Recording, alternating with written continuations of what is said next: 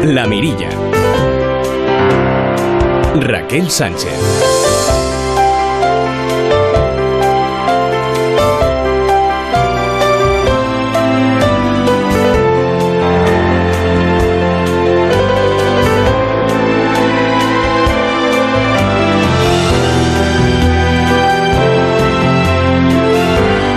Amigos? ¿Cómo están? Muy buenas noches. Si nos han seguido este verano o si nos han seguido durante los últimos 10 veranos, ya sabrán que tenemos nuestras debilidades. Cada temporada nos proponemos romper barreras, también cadenas, algunas físicas y otras pues que no son físicas. Cada verano nos proponemos poner en valor el trabajo de aquellos que dedican su tiempo a ayudar a los demás, a tender la mano al que lo necesita.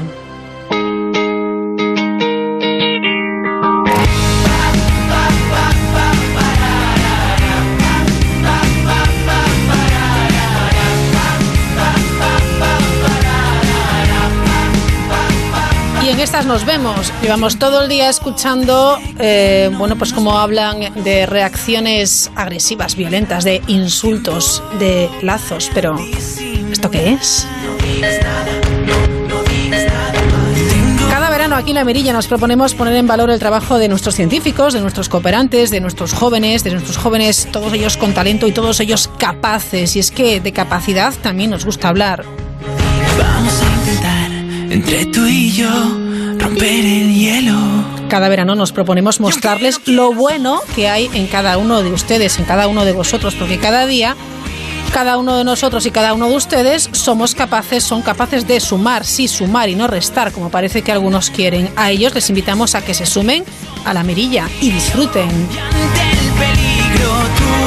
¿Y por qué? Bueno, pues porque hablamos de cosas, de cosas que pasan, hablamos de literatura, hablamos de música clásica, de viajes diferentes y de arte. Sí, sí, estamos un poco locos.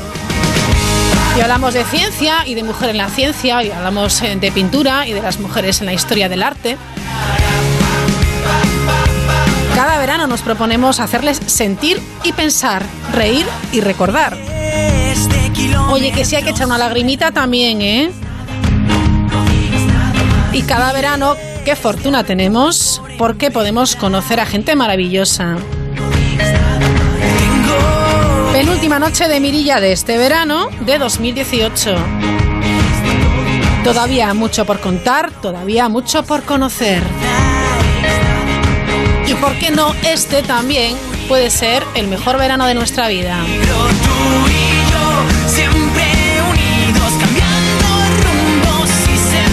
Piensen un poquito, ¿qué necesitan para que este sea el mejor verano de su vida? Pues en realidad no necesitan mucho, ¿verdad? Enseguida nos asomamos a la mirilla, les invitamos a que lo hagan con nosotros porque vamos a seguir conociendo a gente fantástica. Vamos a saludar enseguida a Rafael Clavijo, un joven escritor, periodista, autor de la novela fantástica. Hoy Zaira Rodríguez les va a proponer ese turismo diferente porque hoy cogemos una mochila así grandota, nos vamos de exploradores. Tirarlo, contando penas, contando llantos, y aunque no El periodista y codirector de la Plague Dog de TUI vuelve esta noche con lo mejor del cine documental. Rumbos y sentidos, vueltas nunca te Y cómo no eternas las gracias a los investigadores del CSIC. Hoy nos acompañará Rubén Torices. Y la guinda del programa en este miércoles 29 de agosto, la clásica, sí, sí, la música clásica, el instinto clásico con Roberto Relovas, la magia de la música clásica. Pero antes, el pasacalles. El pasacalles.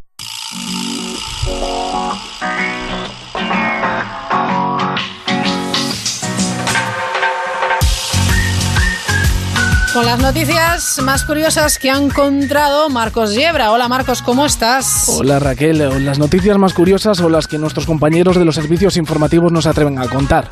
Y bueno, por, algo será.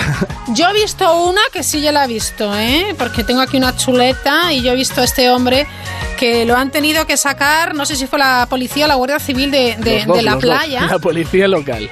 Pero ¿cómo es posible? ¿Cómo es posible que este hombre con bandera roja insistiera en quedarse en el agua. Creo que estuvo pues cerca de una hora, ¿no? Pasó en Valencia. Sí, te lo voy a contar. Ha ocurrido en la localidad de Daimus, en Valencia. Un hombre que se negó a salir del agua tras eh, ver la bandera roja. Según eh, Gandía Plaza, el joven se bañaba junto a dos amigos que sí salieron cuando los socorristas colocaron la bandera que prohíbe el baño. A pesar de que sus amigos sí salieron, el arrestado permaneció en el agua y los socorristas tuvieron que llamar a la policía local. La policía local no consiguió sacarlo y tuvieron que llamar a la Guardia Civil que cuando este sí consiguió salir del agua, consiguió, lo consiguieron sacar, eh, le pusieron los grilletes, le pusieron las esposas y se lo llevaron detenido. O sea que este hombre de película. tenía muchas ganas de irse de vacaciones, como muchos españoles todavía. Esos españoles que todavía no nos hemos ido de vacaciones. Todo llegará. Todo llegará. Venga, vámonos a Nueva York, he visto la foto y la verdad es espeluznante. Miles de abejas han atacado un puesto de perritos calientes.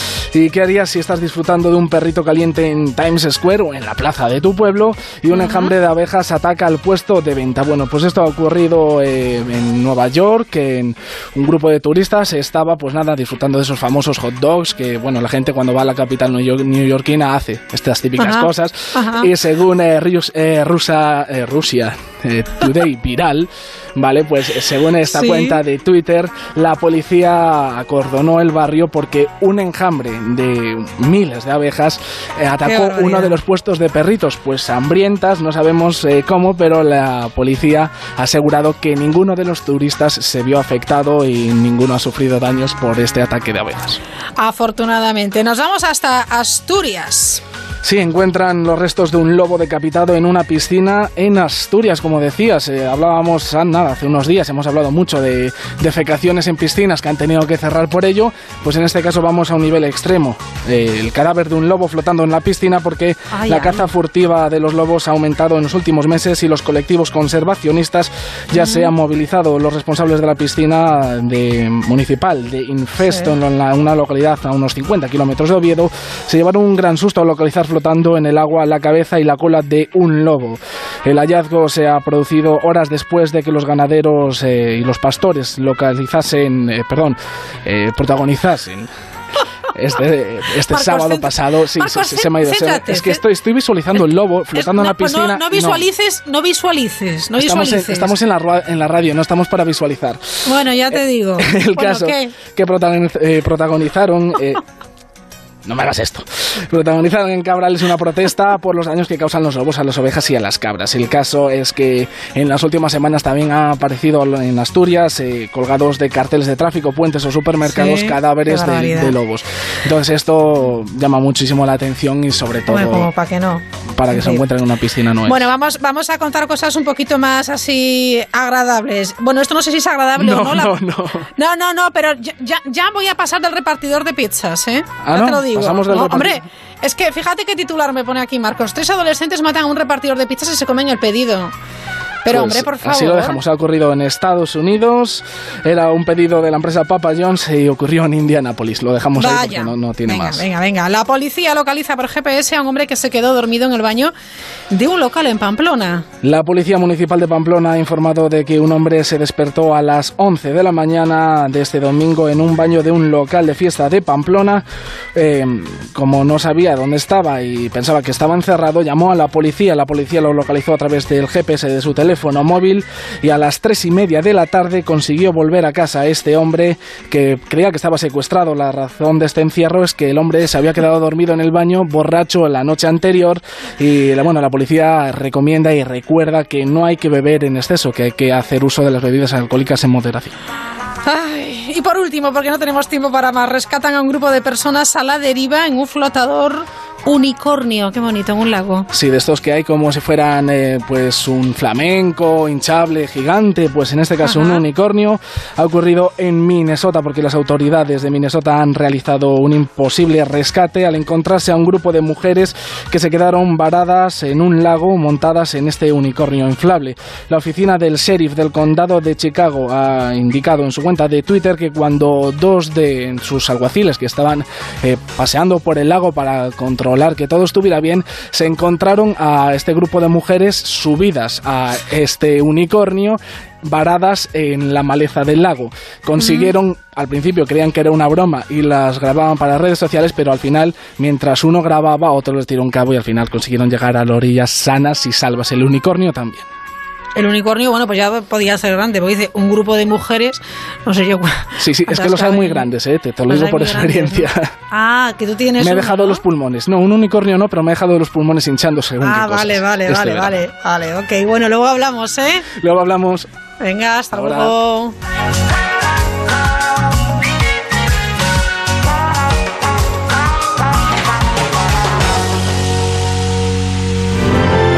La Mirilla. Onda.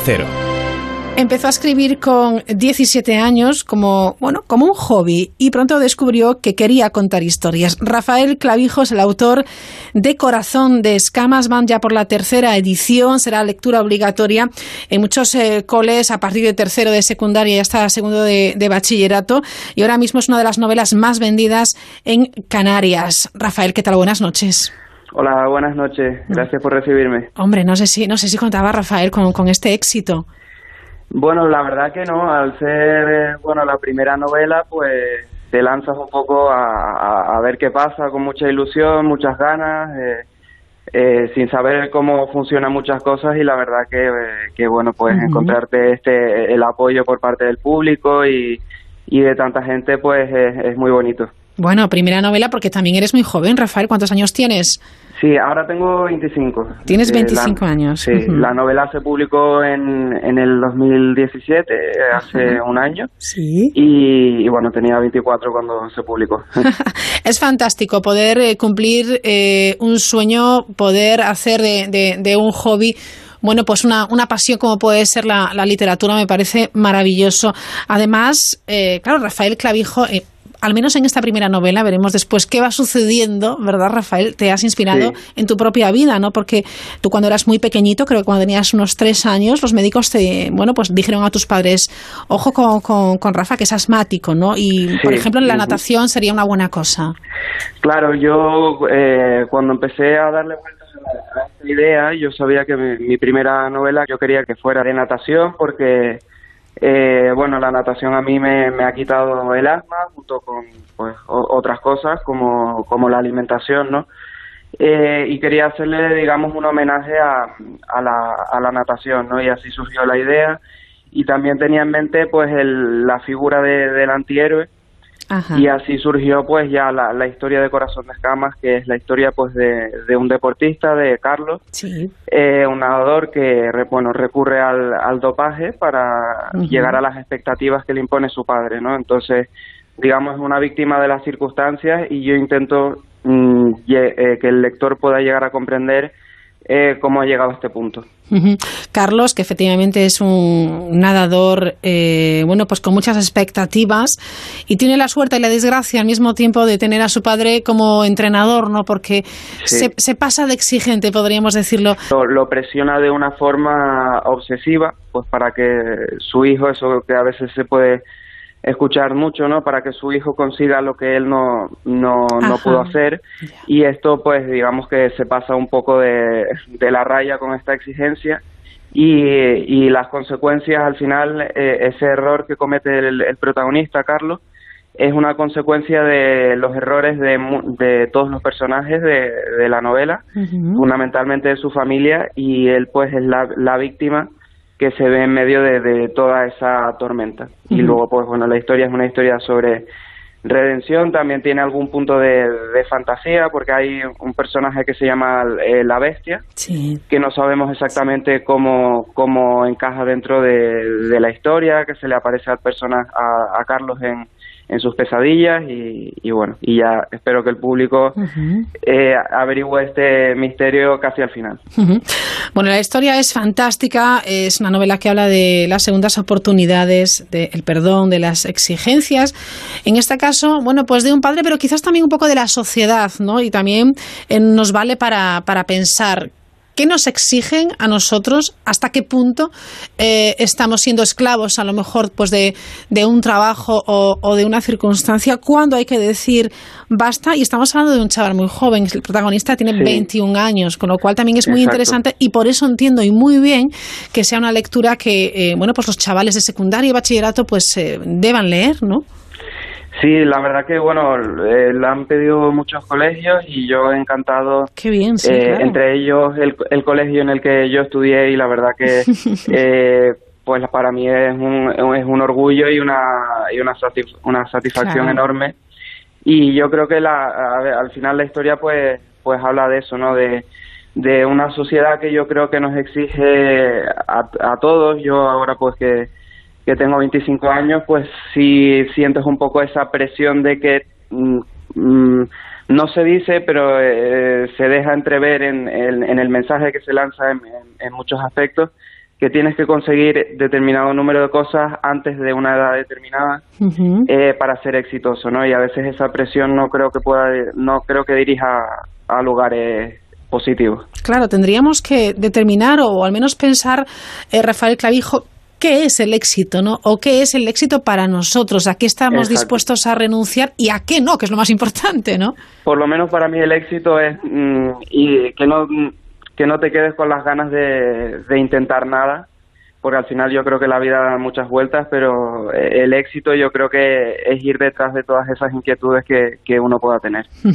Bueno, Rafael Clavijo, que además, bueno, pues es eh, periodista, estudia también comunicación audiovisual, cursaste estudios de interpretación, de cine, un poco de todo, ¿eh? Pero, pero está claro tu vocación en, en el ámbito del, bueno, pues de los medios de comunicación y del arte también, en el arte de escribir y el arte de, de transmitir. Bueno, la verdad que soy bastante inquieto, me gusta mucho la, interpretación también. Eh, y, bueno, todo ha empezado pues como, como, un hobby, ¿no? Tanto lo de escribir como lo de actuar. Eh, para mí ha sido pues casi lo de actuar como una terapia y escribir también, ¿no? Porque expresas muchas cosas y yo siempre pienso que, o sea, me apetece mucho volver a escribir otra novela porque de las mejores experiencias que he tenido en mi vida ha sido escribiendo Corazón de Escamas, de los momentos que me he encontrado mejor en mi vida. Entonces, pues, es poder dedicarme ahora a esto, pues la verdad que es un placer. Hombre, es una, es una maravilla y ojalá de verdad pues sigas escribiendo, Rafael, porque eh, nos regalarás historias y novelas tan interesantes como Corazón de, Escamas, que supongo que también, oye, ahí en ese corazoncito tuyo, el que sea una de las novelas más vendidas en tu tierra, en Canarias, ojo, ¿eh? Qué maravilla, ¿no? La verdad que sí, una, una gozada, la verdad. Eh, se publicó en octubre de 2017 y ese mismo mes pues bueno, gracias, eh, vamos, yo desde aquí doy gracias a todas esas personas que compraron el libro, que ese primer mes fue de las más vendidas en, en, Canarias y que te llegue algún, mensaje a Instagram o, o, alguna otra red social de gente que lo ha leído y que le ha podido no solo entretener, sino a lo mejor también ayudar, pues pues a mí me, vamos, se me ponen los pelos de claro, punta. Claro, no me extraña, no me extraña. Oye, ¿qué tal la faceta de eh, dar charlas en los coles eh, de, sobre creación literaria, pero también, y me gusta mucho este tema, sobre los valores ¿no? que destacas en, la novela?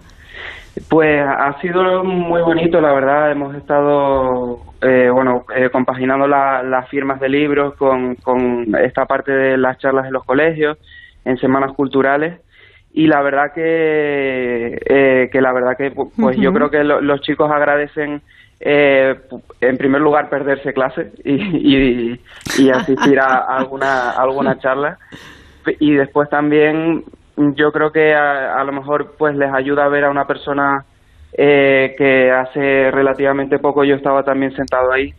Y yo creo que eso es bueno para para que no vean la literatura como algo tan lejano que es algo propio de de pues, pues, que relacionan con, con Márquez, por ejemplo, o con cualquier otro escritor, eh, sino que vean a una persona pues de carne y hueso y claro claro. está muy bien. Valores como la importancia de la familia el apoyo de la familia de los amigos el esfuerzo en lograr las metas la verdad son valores que que hay que recordarlos de, de vez en cuando. Y oye David Meca que ha recomendado tu novela Sí, sí, bueno, yo la, la verdad que yo creo que las cosas no ocurren por casualidad. Yo publiqué la novela en, en, en Amazon en, junio de 2017 y el, al mes siguiente me lo encontré de casualidad de vacaciones, le pude, bueno, pues surgió la oportunidad de enviarle una novela y le gustó mucho y, y bueno, literalmente me puse a llorar cuando recibí su crítica y, un vídeo que pusimos en redes sociales que recomendaba la novela. Qué emocionante. Muy bonito, la verdad. Oye, esta novela te ha regalado momentos fantásticos, Rafael. Sí, Muchos, ¿eh? este último año ha sido la verdad, yo creo que de los más intensos de, de mi vida, mucho viaje, muchas muchas firmas y al mismo tiempo ha sido muy, vamos, la satisfacción es enorme. Eh, he visto, bueno, pues eh, algunas presentaciones en la Casa del Libro, lo digo porque eh, personas que nos estén escuchando, incluso alguno de ellos profesores, está interesado en adquirir la, la novela, ¿dónde podemos comprarla? Pues se puede comprar ahora mismo en, en cualquier eh, eh, librería de toda España. Muy bien. Es en, a lo mejor en el caso de que, de que no la tengan en, alguna librería, sobre todo si, si es pequeña, con pedirle a la distribuidora es suficiente, pero pero ha estado pues en, en, el, en el corte inglés, eh, sobre todo aquí en Canarias, después está en Casa del Libro en toda España, Gapea y y demás librerías. Corazón de escamas es la obra de Rafael Clavijo, primera novela, espero que no sea la última. Esperemos. Hombre, y estaremos muy pendientes de, de tu trayectoria. Enhorabuena por este gran trabajo, Rafael, y por querer compartirlo. Gracias. Muchas gracias por, por este rato tan agradable. Buenas noches.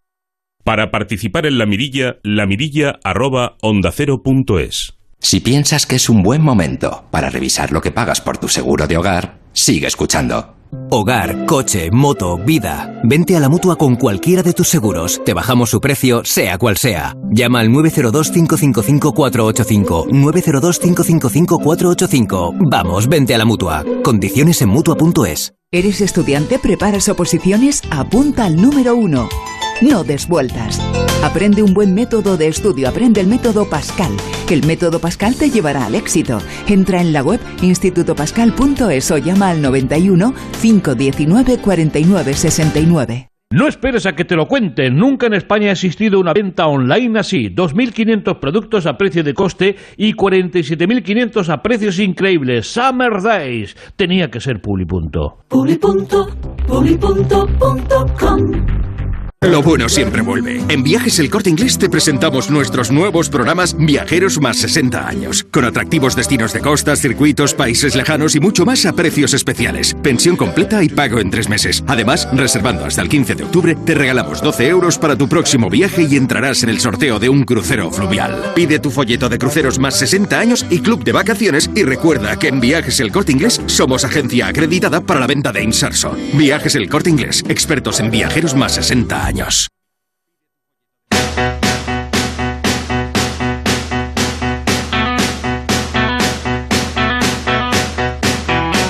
Never know, but nothing less. Couldn't see that I had guessed. Couldn't see, couldn't stay away. Never even stopped to dream that I'd see anything. And the world just coming out so cold.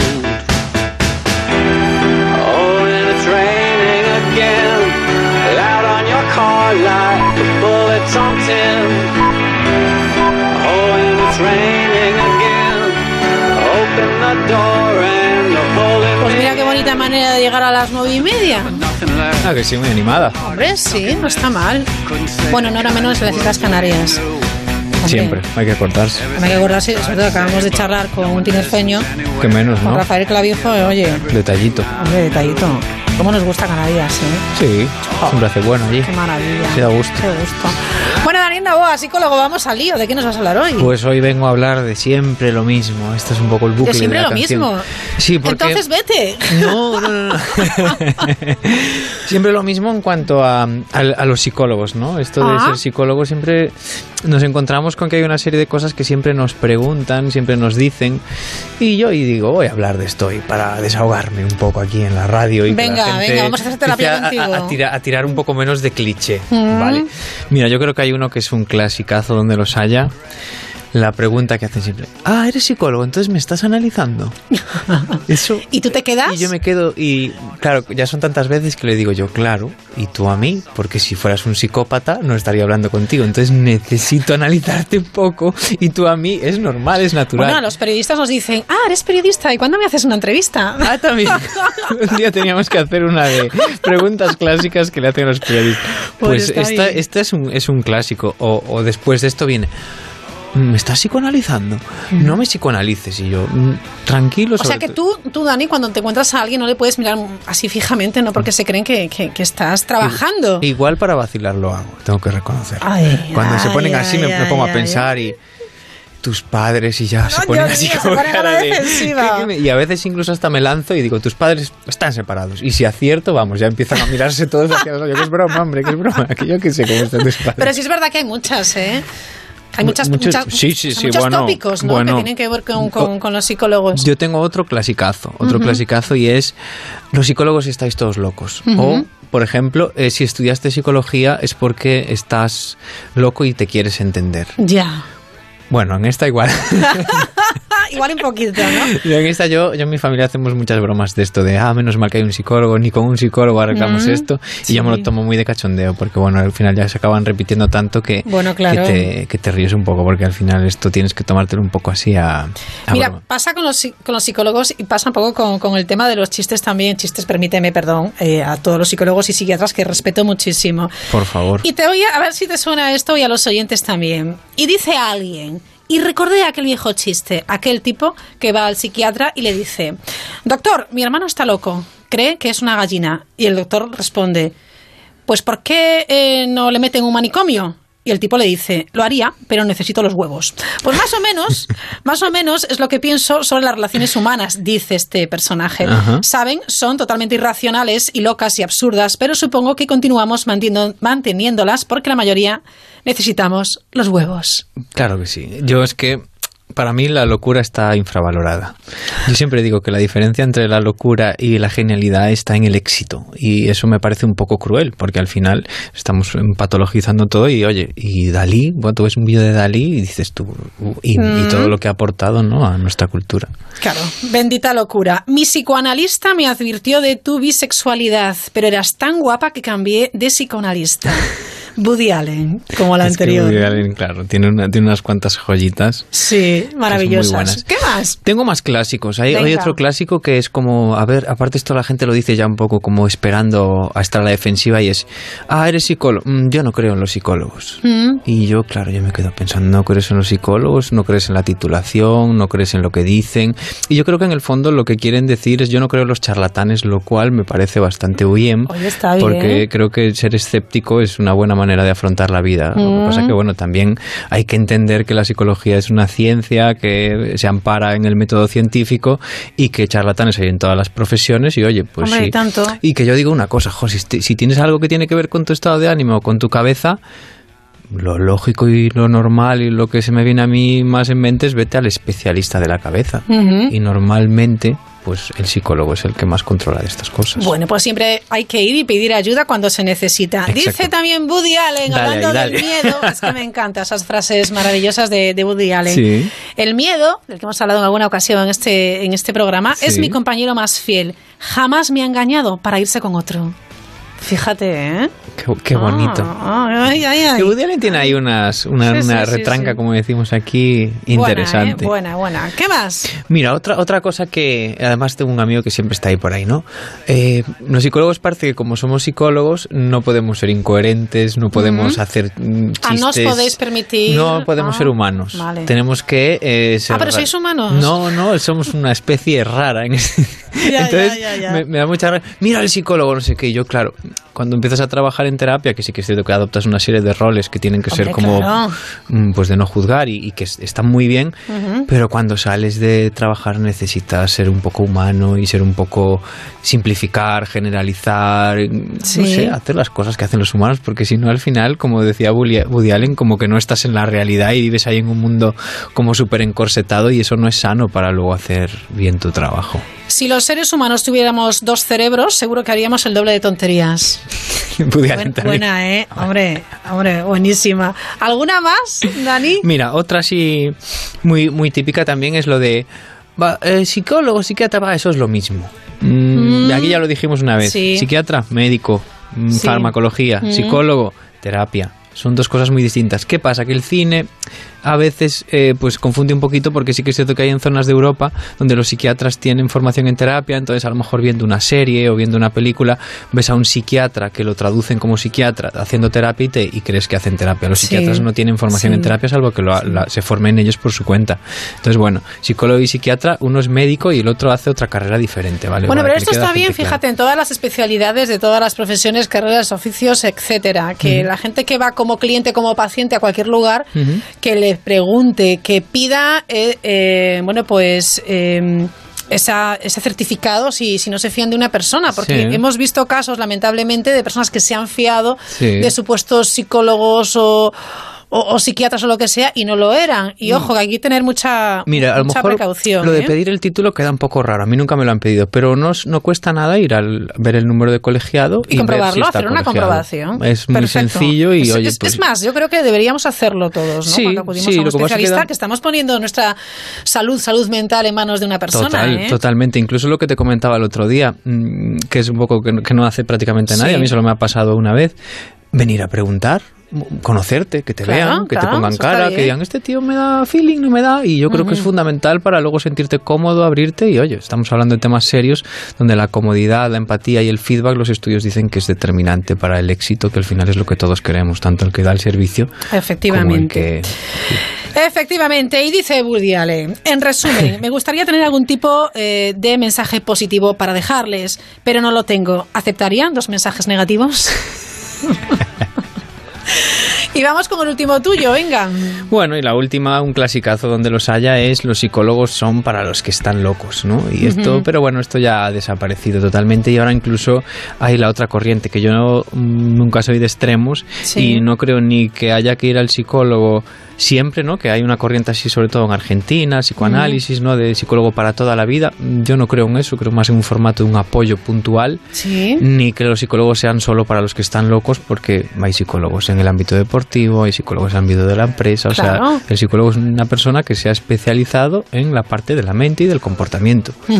Si esa mente y comportamiento implica una patología, o quitamos lo de patología, pero un lo que yo considero un problema, hombre, pues si ya tienes a una persona formada, con experiencia y especializada en eso, pues adelante. Vuelvo a decir, me parece una cosa muy razonable, muy, muy normal y muy básica. Dani, no te vayas, que igual luego jugamos un poquito a las series, ¿vale? Vale. Seguimos.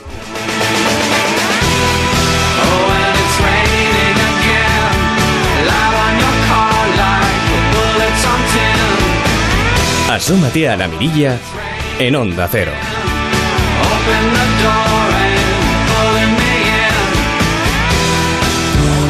Buenas noches. En el sorteo del cupón diario celebrado hoy, el número premiado ha sido 70.322 70322. Asimismo, el número de serie correspondiente a la paga, premiado con 3.000 euros al mes durante 25 años, ha sido el 10010. Mañana, como cada día, habrá un vendedor muy cerca de ti repartiendo ilusión. Buenas noches. Y recuerda, con los sorteos de la 11, la ilusión se cumple. Descubre lo que hay tras la mirilla con Raquel Sánchez. Un motero siente la libertad del viento en su cara. Un mutuero hace lo mismo, pero por menos dinero. Trae tu moto a la mutua y te bajamos el precio del seguro, sea cual sea. Llama al 902-555-485. 902-555-485. Mutueros, bienvenidos. Condiciones en mutua.es. 2.500 productos a precio de coste en unidades limitadas y 47.500 a precios increíbles. Es la mayor venta online jamás vista. Échale un vistazo a los Summer Days. Hola, cariño. ¿Qué haces con el ordenador? Mirando lo de la alarma, que hay que cerrarlo ya. En nada nos vamos de vacaciones. Pero nos va a dar tiempo a instalarla antes de irnos. Sí, sí, mira, en la web de Securitas Direct lo puedes calcular online y te la instalan el mismo día. Protege lo que más importa con Securitas Direct, la alarma más recomendada. Llama ahora al 945 45 45 o calcula online en securitasdirect.es. Recuerda 945 45 45. Farewell to Ed, for Ed is dead. The careless boy is laid to rest. A father floor to place his head. An empty bed, a wooden chest, still beautiful in death. The moisture fogs my breath. Two hundred lowered eyes, a hundred mute goodbyes. I never thought your threats would come good.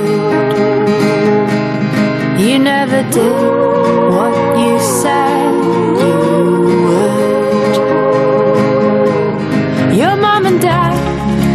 Nos vamos de viaje. No sé qué pondremos en esta ocasión en la mochila, pero sobre todo vamos a poner mucho entusiasmo que hace mucha mucha falta para disfrutar a tope de unas buenas vacaciones o un fin de semana, una semanita libre. Zaira Rodríguez, ¿qué tal? Muy buenas noches. Buenas noches. Bueno, ya saben que Zaira Rodríguez eh, nos ha acompañado en las últimas semanas ella eh, y todo el equipo al final de Bobby Blue. Sí.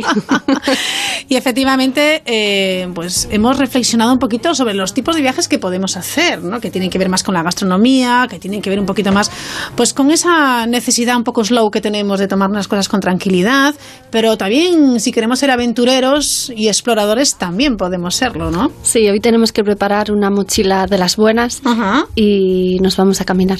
Venga, me encanta. Me gusta mucho esa, esa propuesta activa. Sí, señor. Sí, los viajes de, exploración es un tipo de viaje en el que uno no descansa físicamente porque son viajes muy duros. Eh, pero yo creo que son los viajes más bonitos que hay. ¿Estamos de acuerdo? Sí. Me gusta. Y hay destinos muy interesantes, ¿eh? Todavía hay muchos rincones por descubrir en el planeta. Ay, hay mucha bien. tierra virgen. Me, gu- me gusta eso porque a veces uno dice, no, bueno, me voy de viaje, pero es que uf, temo encontrar un montón de gente porque me toca viajar en agosto, etcétera, etcétera. Y siempre asusta un poco para aquella persona que no quiera grandes aglomeraciones. Claro que Sí. luego hay gustos para, para todas las personas. Sí, lo que pasa es que el viaje de exploración ya requiere de, eh, de un viajero muy técnico. Es decir, tiene que ser un viajero o bien acostumbrado a ciertos hábitos de deporte, a ciertos hábitos de, Vale. de ejercicio, o si no, a veces son complicados. Claro. Una de las partes de los viajes de exploración son los viajes de motor, los viajes en los cuales solo se accede o en moto o en 4x4 a ciertos itinerarios. Entonces ahí ya requiere un viajero muy tecnificado en, en- Vale. en ese aspecto. Y luego el viaje de exploración, como digo yo, el puro y duro, el bonito, ¿no? El de vamos a descubrir un lugar del planeta. Ese eh, ya requiere una preparación física especial. Bueno, perfecto. ¿A qué lugares podremos irnos? Pues yo, eh, hay tres sitios en, en el planeta quizás que son los más peculiares, ¿no? Para mí. Yo Mm. soy los viajes de exploración en las tierras polares. Yo creo que te dan algo que, eh, que, que no te dan otro sitio. Muy especial, sí. Y en ese sentido yo soy muy de o las islas de Svalbard o de Alaska. Eh, después si nos queremos adentrar en selva un poco en ver el planeta, yo soy de Borneo. Ajá. Y de la zona de Papua Guinea. Son, Ahí no, no hay nada. Nadie, me refiero, no hay nadie. Me apetece todo. Puedes estar solo tres días. El tipo de persona que realiza este viaje es un viaje para hacer, se puede hacer en solitario, se puede hacer en pareja, se puede hacer en, en familia. Es un viaje un poco complicado para hacer en solitario, porque hay ciertas zonas a las que tú no puedes acceder. Vale. Eh, hay que programarlo en cierta manera, ¿no? Entonces, eh, siempre es bueno hacerlo en grupos pequeños y, y sobre todo por si te pasa algo, porque las zonas de Borneo, de selva, son zonas complejas. Claro. Entonces, siempre es bueno. El Papúa Guinea, por ejemplo, se atraviesa todo el país a través de siguiendo la senda del río Sepik. Pero claro, eh, ahí no hay caminos, no hay carreteras. Ahí son como las antiguas películas de Tarzán, que vas tú y van tres porteadores transportando lo que necesites y sube montaña, baja montaña, pero sin nada. Vamos a ver, siempre son viajes con, con un guía local que está muy acostumbrado, un ranger, digo, Ujú. más que un guía. Sí. Es un ranger muy acostumbrado y conocido del terreno. ¿Qué más nos puedes contar de los eh, viajes para exploradores? Pues yo creo que hay una, una temática que se está desarrollando mucho y yo creo que es muy chula y es que los viajes de exploración eh, para nosotros se están centrando mucho en ir a ver qué es lo que está pasando en el planeta. En la zona de Borneo, por ejemplo, es Sí. la única. eh, hablo de la zona de Borneo, la zona Indonesia, porque Vale. Borneo es una isla muy Sí. grande que parte es de Malasia, parte de Brunei y parte es de Indonesia. En la zona de Indonesia es donde está el único parque del mundo en el que existen los orangutanes todavía en libertad, en vida salvaje. O sea, no están en otro sitio del planeta. ¿Qué pasa? Que esas selvas tienen un problema, que esas tierras son muy fértiles para la extracción de- del aceite de palma. Entonces, igual que en el Amazonas en su momento las grandes madereras empezaron a cortar todo, está pasando en Borneo, ¿qué pasa? Eliminan toda la selva para plantar palma y sacar el aceite. Entonces está mucho, reduciendo mucho la población de, orangutanes. Entonces es una cena, una zona a la que tú solo puedes acceder en barco, porque ahí no hay caminos ni nada. Es como subir el Amazonas, es muy similar, ¿no?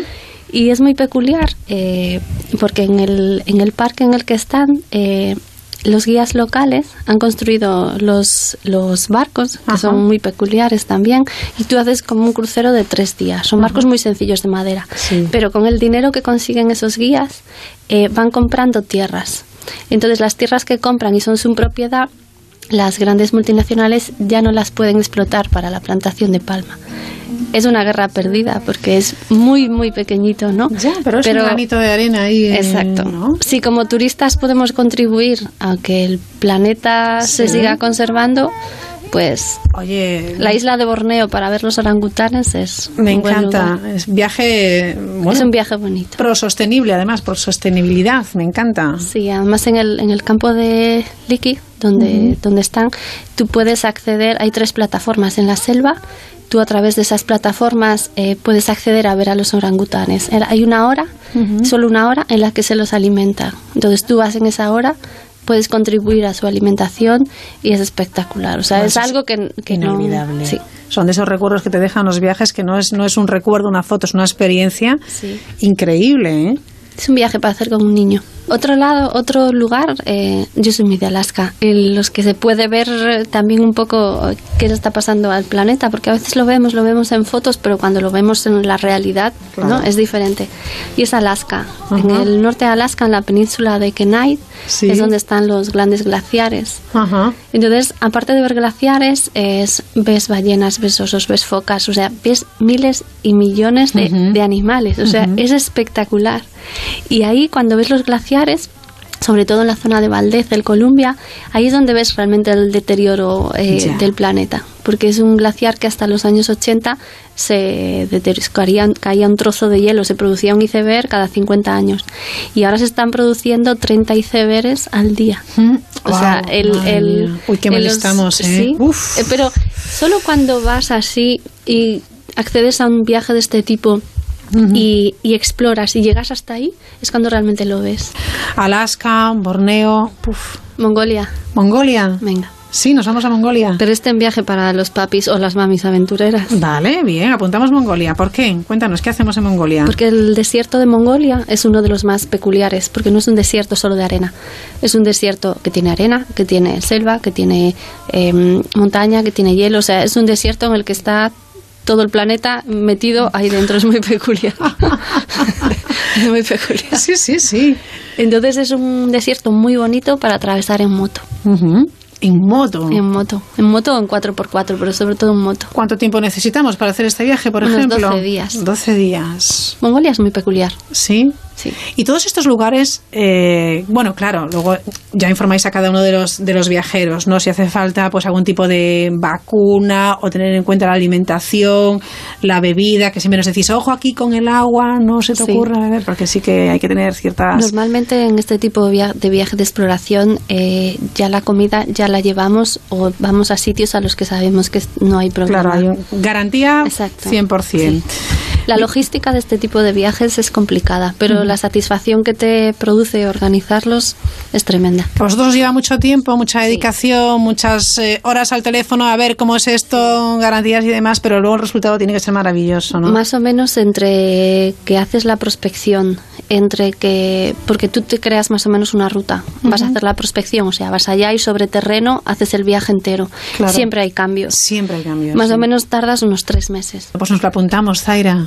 Muy bien. Espero verte pronto. Por favor. ¿Sí? Seguiremos Claro viajando con Zaira Rodríguez y también eh, la ayuda de, de Bobby Blue. Gracias por estar este verano con nosotros y anotamos, ¿eh? Gracias a vosotros. Hasta luego.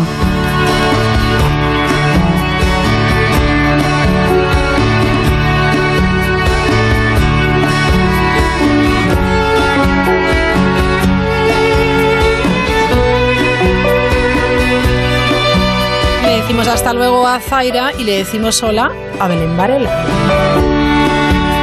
No podía faltar el optimismo en la chuleta que propongo para la felicidad en esta columna.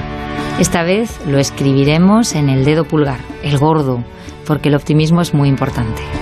Esta primavera fui con mis hijos a ver Solo, la última película de la saga de la Guerra de las Galaxias, donde se cuenta la historia de Han Solo, cuando conoció a Chihuahua y cómo se hizo con el halcón milenario. La cuestión es que en esta aventura Han se encuentra un pirata, Tobias Beckett, que le dice lo siguiente, atentos, da por hecho que todos te van a traicionar y así nadie te decepcionará. A esta actitud se la denomina pesimismo interesado y solo sirve para amargarse. Parafraseando a Bertrand Russell, la persona prudente solo piensa en sus dificultades cuando ello le conduce a algo práctico. Cuando no, se dedica a otras cosas. Cuando anticipamos un mal resultado, cuando esperamos lo peor, sufrimos igual que si hubiese sucedido, pero ni lo evitamos ni nos preparamos mejor para afrontarlo.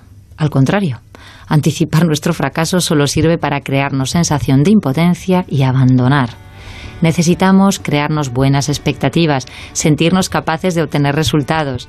Establecernos desafíos y confiar en nuestros recursos para alcanzarlos nos hace más felices y nos permite disfrutar más de la vida. Como dice el doctor Carmelo Vázquez, el optimismo no es solo un requisito para la supervivencia, sino además una condición indispensable para una vida plenamente humana. No es nada añadido ni propio de ilusos, sino una de las mejores armas para adaptarnos al medio y transformarlo. El optimismo que propongo no se refiere a la esperanza, es decir, a la ilusión positiva acerca del porvenir. Se refiere sobre todo a la determinación que nos orienta a la acción, al mecanismo que permite que las personas seamos creativas y valientes, que asumamos con entusiasmo tanto los mejores desafíos como las peores dificultades. La chuleta del bienestar empezó con las emociones positivas en el dedo meñique, continuó con la pasión y el compromiso en el anular, las buenas relaciones en el dedo corazón, el sentido en el índice y hoy termina con el optimismo en el pulgar. Y de la saga de Star Wars definitivamente me quedo con el maestro Yoda. Hasta muy pronto y que la fuerza os acompañe.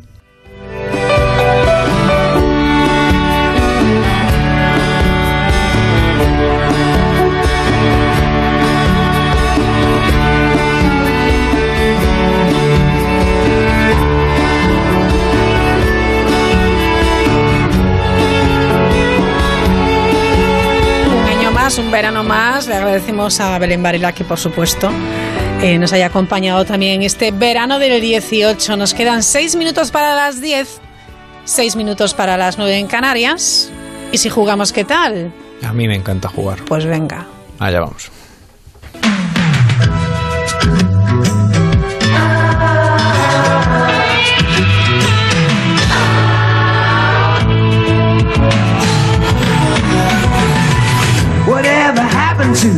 Y el juego, el, jue- el juego, el juego, el juego consiste, como saben nuestros oyentes, en adivinar a qué serie o, o peli o, o dibus pertenece esta sintonía. Marcos Diebra, ¿estás ahí? Estoy aquí como siempre, nunca me he movido de aquí. Anda ya, ya te habrás ido a picar algo por ahí. No, la verdad yo. es que no.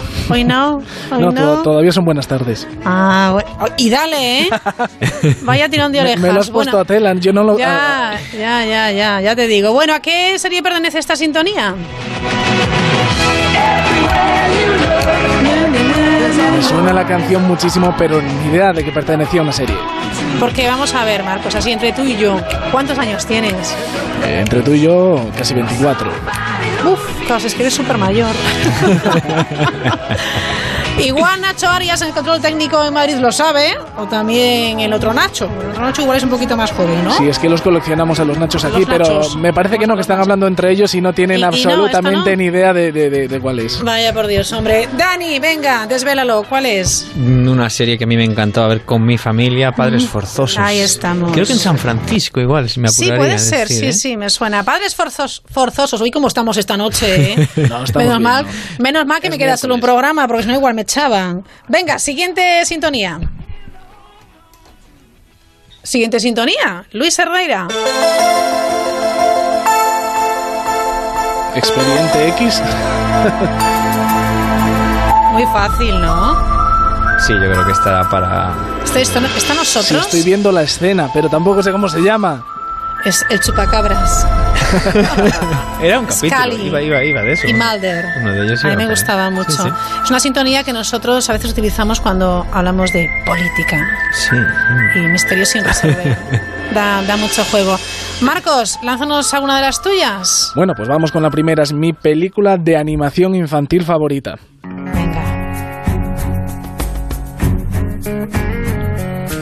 Wow, no tengo ni idea. A ver, te voy a dar una pista. Este hombre se llama Phil y hace nada, unos minutitos, hablaste con Zaira sobre esta película. ¿La mencionaste? ¿Ah, sí? Madre mía, estoy perdiendo Es facultades. muy joven este chico. ¿eh? La, la- la memoria no, no, también eh, es no es tan joven esta película y menos este ¿No? cuento. Es Phil Collins. A ver, venga, ¿qué película puede ser? Tarzán. Claro que sí. Sí. Ah, amigo. Pues no la vives. A ver, es la versión española también, hay una versión inglesa. Vale, vale, vale. Pues nada, Tarzán. Arroba la mirilla cero para las personas que quieran jugar con nosotros a la sintonía. Se trata de poner una musiquita y por supuesto que ustedes lo, lo adivinen. Vamos con la siguiente, venga. Que ahora me sonaba. Venga, otra.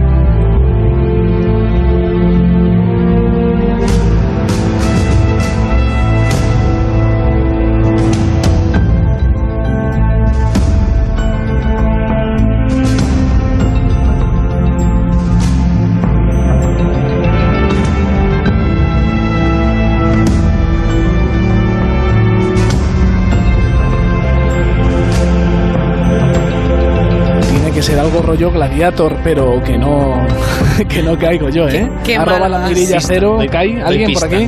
A ver, a ver. Espera que Dani va a dar una pista. Venga, Dani. Eh, Washington. Sucede en Washington. Y es sobre el poder. Algo de la Casa Blanca, seguro. Bien atado, bien atado. Las cosas van por ahí. Efectivamente. Mm, ya la han averiguado, ya la han averiguado. House of Cards. Qué buena serie. Sí, sí, sí, estoy de acuerdo. Marcos, te toca. Venga, pues, vamos con la siguiente.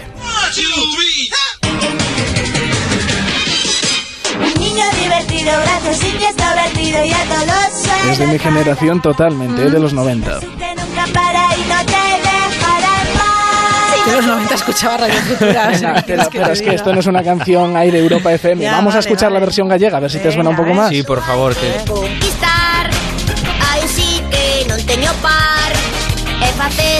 Sin chan. Sin chan, claro.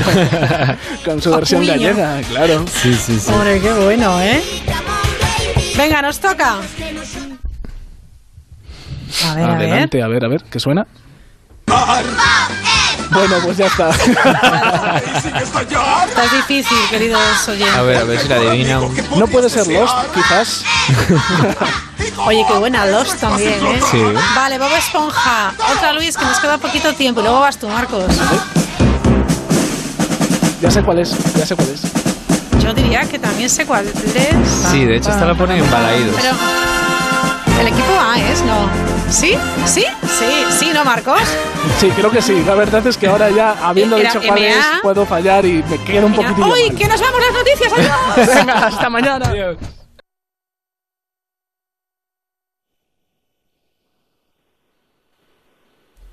Son las 10, las 9 Son las Canarias, 10, las 9 son las Canarias.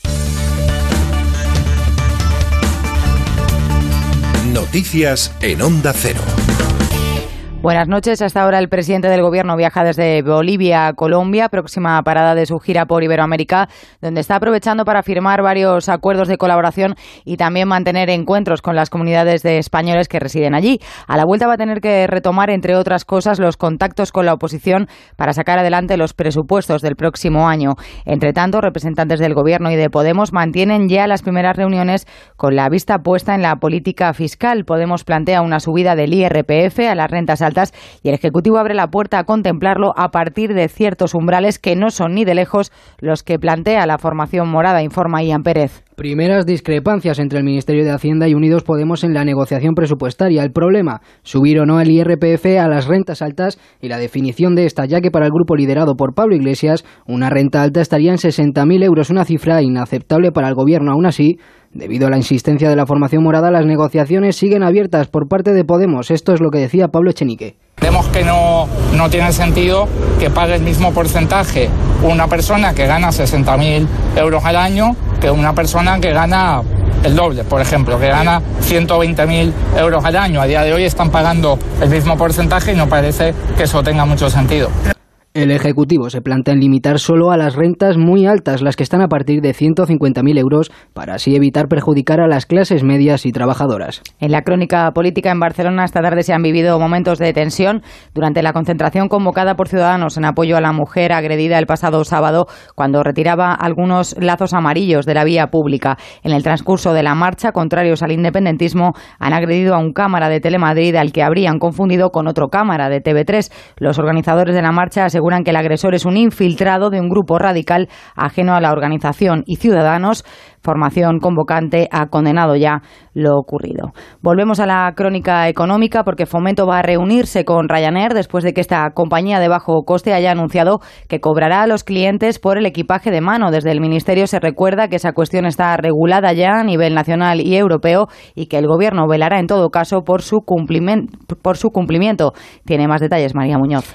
Recordamos que la aerolínea de bajo coste cobrará a sus clientes por el equipaje de mano. Será a partir de noviembre cuando se haga efectiva la medida y tendrá un coste de entre 8 y 10 euros para los clientes no prioritarios. El ministro de Fomento, José Luis Ábalos, se reunirá con la compañía para asegurar que se cumple con la legislación europea y nacional. Y es que en España sí se establece el transporte gratuito de los bultos. Por su parte, la aerolínea irlandesa responde y alega que la medida lo que pretende es reducir las demoras en los vuelos y además Además, sostienen que ninguna compañía permite que sus pasajeros suban todas sus maletas a la cabina del avión. Desde Facua piden que se frene esta nueva política de Ryanair que, según un eurodiputado socialista, promueve la discriminación entre pasajeros prioritarios de los que no lo son. Y una cosa más, en la lucha contra el cólera, la NASA se dispone a colaborar en la erradicación de la enfermedad en Yemen. Las mediciones de sus satélites permitirán combatir un posible brote identificando las áreas con mayor riesgo de infección. Tienen más detalles de esta información Lucía Martín. La herramienta divide Yemen en regiones y predice el riesgo de brotes de cólera en cada una de ellas. Lo hace en función de las condiciones ambientales observadas desde el espacio por los satélites y teniendo en cuenta las infraestructuras de agua. En 2017 el modelo logró una precisión del 92%, por lo que las organizaciones humanitarias decidieron ponerlo en marcha. Víctor Illanes, especialista en cólera de Médicos Sin Fronteras, asegura que será útil para frenar su expansión Sabemos que eso va a ser súper difícil que se pueda extrapolar a todas las situaciones en el mundo, pero nosotros creemos que en la medida que podamos avanzar a modelos predictivos que nos permitan ayudar a focalizar mejor los recursos y a evitar las epidemias, pues sería perfecto. Tras los buenos resultados de Yemen, podrá ponerse en marcha en otras zonas con poco acceso al agua potable como Asia y América Latina. Noticias del deporte con Jesús Martínez de Lerma. Bruno Hortelano no ha logrado batir ni su récord de los 100 metros y tampoco el de 200 metros en Getafe más Javier Matiachi. Tarde de atletismo en Getafe con un gran protagonista, Bruno Hortelano. El récordman nacional de 100 y 200 metros ha tratado de batir sus propias marcas en ambas distancias y no ha podido hacerlo. Primero en los 100, donde se ha quedado con una marca de 10.31 y hace unos minutos en el 200, donde ha parado el crono en 20.56, lejos de su 20.04 que logró aquí hace un mes. Estas eran sus sensaciones. He querido salir y poder disfrutar de esto otra vez junto a vosotros. No han habido dos récords, pero mi intención desde el principio no era buscar ningún récord en realidad. Era salir a disfrutar de lo que yo amo Hombre norterano, eso sí, que ha prometido volver con más fuerza para la próxima temporada. También estamos pendientes de la participación española en el Abierto de los Estados Unidos. Ahora mismo en directo Fernando Verdasco se enfrenta a Andy Murray con empate a cuatro juegos en el primer set. Es todo de momento a partir de las 11.10 en Canarias. El resumen informativo de la jornada en la brújula con María Hernández. Este viernes la liga se juega en Radio Estadio, con partidos de primera y segunda correspondientes a la tercera jornada. Getafe Valladolid, Villarreal Girona, Eibar Real Sociedad y atención especial al encuentro de segunda, Alcorcón Mallorca. Este viernes Radio Estadio, a partir de las 8 de la tarde, con Héctor Fernández, Javier Ruiz Taboada y las mejores voces del deporte. Te mereces esta radio. Onda Cero, tu radio. Just walking in the rain.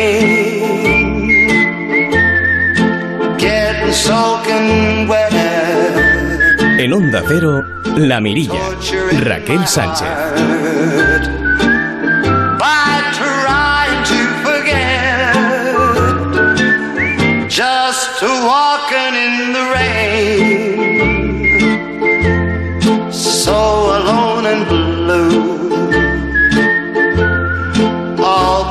Because my heart still remembers you. Ya está con nosotros en el estudio Ángel Sánchez. Ángel, ¿qué tal? Buenas noches. ¿Qué tal? ¿Cómo estás, Raquel?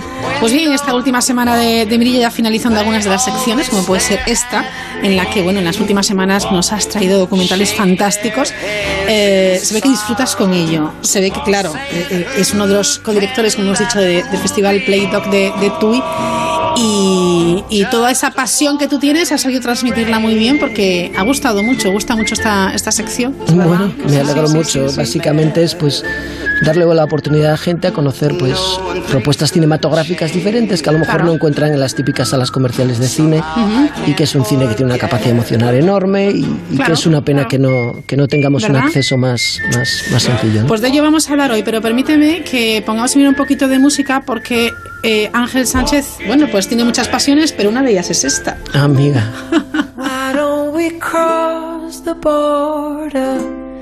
Why don't we take the chance? Tomorrow might be another day Best Boy.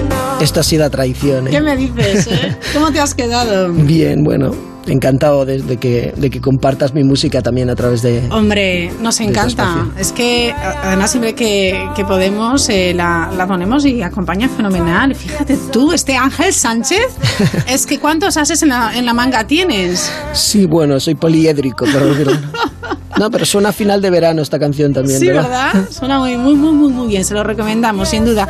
Bueno, vamos al lío, porque efectivamente hablamos de, de- de cintas que muchas de las personas que nos han seguido, que te han seguido este verano, quieren eh, formar parte y compartir esta pasión de, de los, del cine documental, eh, del cine documental musical, etcétera. Y dice, bueno, ¿y qué hago? ¿A dónde voy? Porque sí, vale, pues hay festivales eh, concretos como Playdoc, hay, eh, bueno, pues eh, cines, pero yo una sala comercial, Ángel, no me encuentro esto. No, la verdad es que los, los recursos que, que tenemos a nuestro alcance pues pueden ser pues eso, precisamente los festivales de cine, que evidentemente ocurren durante un periodo de tiempo Claro, muy corto y, y están salpicados por la geografía, pues, pues a lo mejor uno no tiene acceso a, visitar esos festivales. También existen las filmotecas, los cineclubs, cier- ci- ciertas salas independientes que programan un tipo de Sí. cine alternativo que habita un poco en los márgenes y cine de cine documental, cine de autor en general.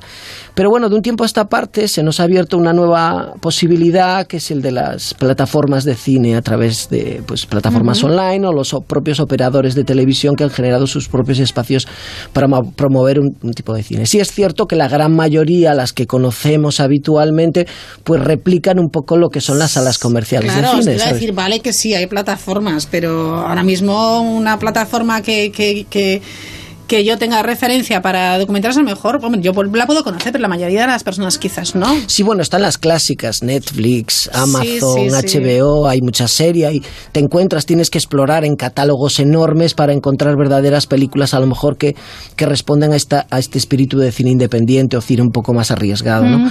Pero bueno, además de estas grandes plataformas, también existen otras propuestas a través de, pues, de operadores o, o a través de propuestas online. Y en España, por ejemplo, tenemos un ejemplo muy claro que es el caso de Filming, ¿no? Ajá. Filming es una plataforma que lleva, creo que casi ya una década eh, funcionando y, y se rige por esta idea de cine de autor. Sí es cierto que a lo mejor pues tiene un catálogo para mi gusto demasiado extenso y te pierdes un poco en la búsqueda, pero sí apuesta por un cine independiente de autor y apuesta por el cine local, cine español, entonces eh, eh, encuentras propuestas interesantes. Por ejemplo, recientemente pues van sumando nuevas películas. A mí me gustaría destacar una que podremos ver seguramente a lo largo del mes de septiembre, que es Caras y Lugares. Caras y Lugares es una película dirigida por la gran cineasta Agnès Varda y el fotógrafo y artista callejero J.R. o Jean Genet. Lo gracioso es que haremos una película juntos. Sí, ese es el punto de partida. ¿Pero qué vamos a hacer? Vamos a crear imágenes juntos, pero de forma diferente. Este es el camión con el que recorro el mundo. La gente entra por detrás, como en un fotomatón, y la foto sale al cabo de 5 segundos por el lateral. En gran formato. Nos estamos conociendo. Gracias por haber venido. Yo solo saludo a los niños. Claro, porque son de tu tamaño. Cada rostro tiene una historia. No sé qué decir. Una, dos, tres. No me imaginaba que la foto fuera tan grande. Esa es la idea, venga todos. JR satisface lo que yo más deseo. Las caras que voy conociendo, las fotografío para que mi memoria no las olvide. Lo que te propongo es ayudarte a chulo, ¿eh? Sí, bueno, es la foto, es la, es el sonido del doblaje de una película, no son las voces originales, pero ella es Agnès Varda, una de las grandes directoras del cine de, de nuestro tiempo, 90 años, una de las pioneras del cine feminista y de la Nouvelle Vague. Y está acompañada por un joven fotógrafo, artista callejero, que se llama, conocido como JR o Jean Genet, que es un activista que se dedica a realizar fotografías y las imprime a gran formato y luego las pone en fachadas de edificios, casas, grandes estructuras. Y este joven fotógrafo invita a la gran directora de cine, Agnès Varda, a viajar por los pequeños pueblos de Francia y encontrarse con personajes anónimos. Y ese encuentro pues se genera como una profunda amistad entre ellos y también con el espíritu de de, de, a través de las fotografías grabar momentos de esos encuentros para que, que sirvan como, como, como una huella de la memoria de ese viaje. ¿no? Agnès está perdiendo la vista, entonces el director como le, que pro- le propone pues que en ese viaje pues retrate esos encuentros, los, fije en la memoria y que Agnès pue- pueda regresar a esos lugares para que la memoria pues se haya fijado de nuevo. Es una película hermosa, llena de melancolía Es muy bonito. y sí. con un sentido de humor también muy, muy chulo, ¿no? Pues esto, como decía, se estrena en Filming, es un documental muy interesante, conoces a Agnès Varda, que una multipremiada cineasta que además recibe ovaciones cada vez que presenta sus películas. Y, y en Filming pues la puedes ver en este próximo de- mes de septiembre. Pues ahí tenemos una opción, filming, con este caras y, y lugares muy recomendables y con ese mensaje de, ca- de cada rostro tiene una historia. Algo que a mí, fíjate, siempre me ha fascinado el fijarme de vez en cuando eres consciente de las personas a lo mejor que, que te cruzas en la calle o que te atienden en algún momento y dices, "Uf, lo que habrá detrás de esta, de esta Un cara, de este universo, rostro". seguro. Sí, sí, una sí. historia universal o un, o un gran espejo en el que nos podemos ver también, ¿sabes? ¿Qué más, Ángel? Bueno, seguimos explorando. Hay una plataforma a mí que me encanta, que, Ujú. que es del Reino Unido, pero desde hace poco está en España, que es la plataforma Movie. Muchos, lo- muchos, la- muchos ya la Sí. conoceráis. Es una plataforma que también apuesta por el cine de culto, te encuentras retrospectivas de grandes directores. eh, y la peculiaridad de ella es que estrenan una película al día. Hay como 365 películas al año. Las películas permanecen alrededor de un mes, pero Ajá. su capacidad de promoción, su manera de promocionar el espacio es que cada día hay hay un estreno. O sea, proponen una película, una película reciente, un director contemporáneo, o echan la vista atrás a retrospectiva de directores eh, conocidos. El caso de, en, en este mes de septiembre, pues una de las películas y las propuestas recientes que nos encontramos es eh, una película de uno de los, también antes hablábamos de Añez Bardá, pero uno de los grandes directores de cine de todos los tiempos es Chris Marker, ¿no? Chris Marker es conocido como el más famoso de los directores desconocidos, ¿no? O sea, es esencial y trascendente en la historia del, del cine, pero también como, como elemento muy interesante para entender la evolución política y social de las Muy últimas bien. décadas. Ajá. Chris Marker ha hecho, es el padre de lo que muchos llaman el cine subjetivo o el documental subjetivo y, y ha hecho una, una maravillosa o hizo una maravillosa película sobre que un retrato sobre, sobre este.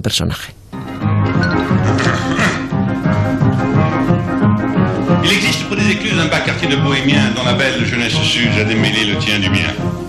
En bande, on s'y rend en voiture, ordinairement au mois d'août, ils disent la bonne aventure pour des piments et du vin doux.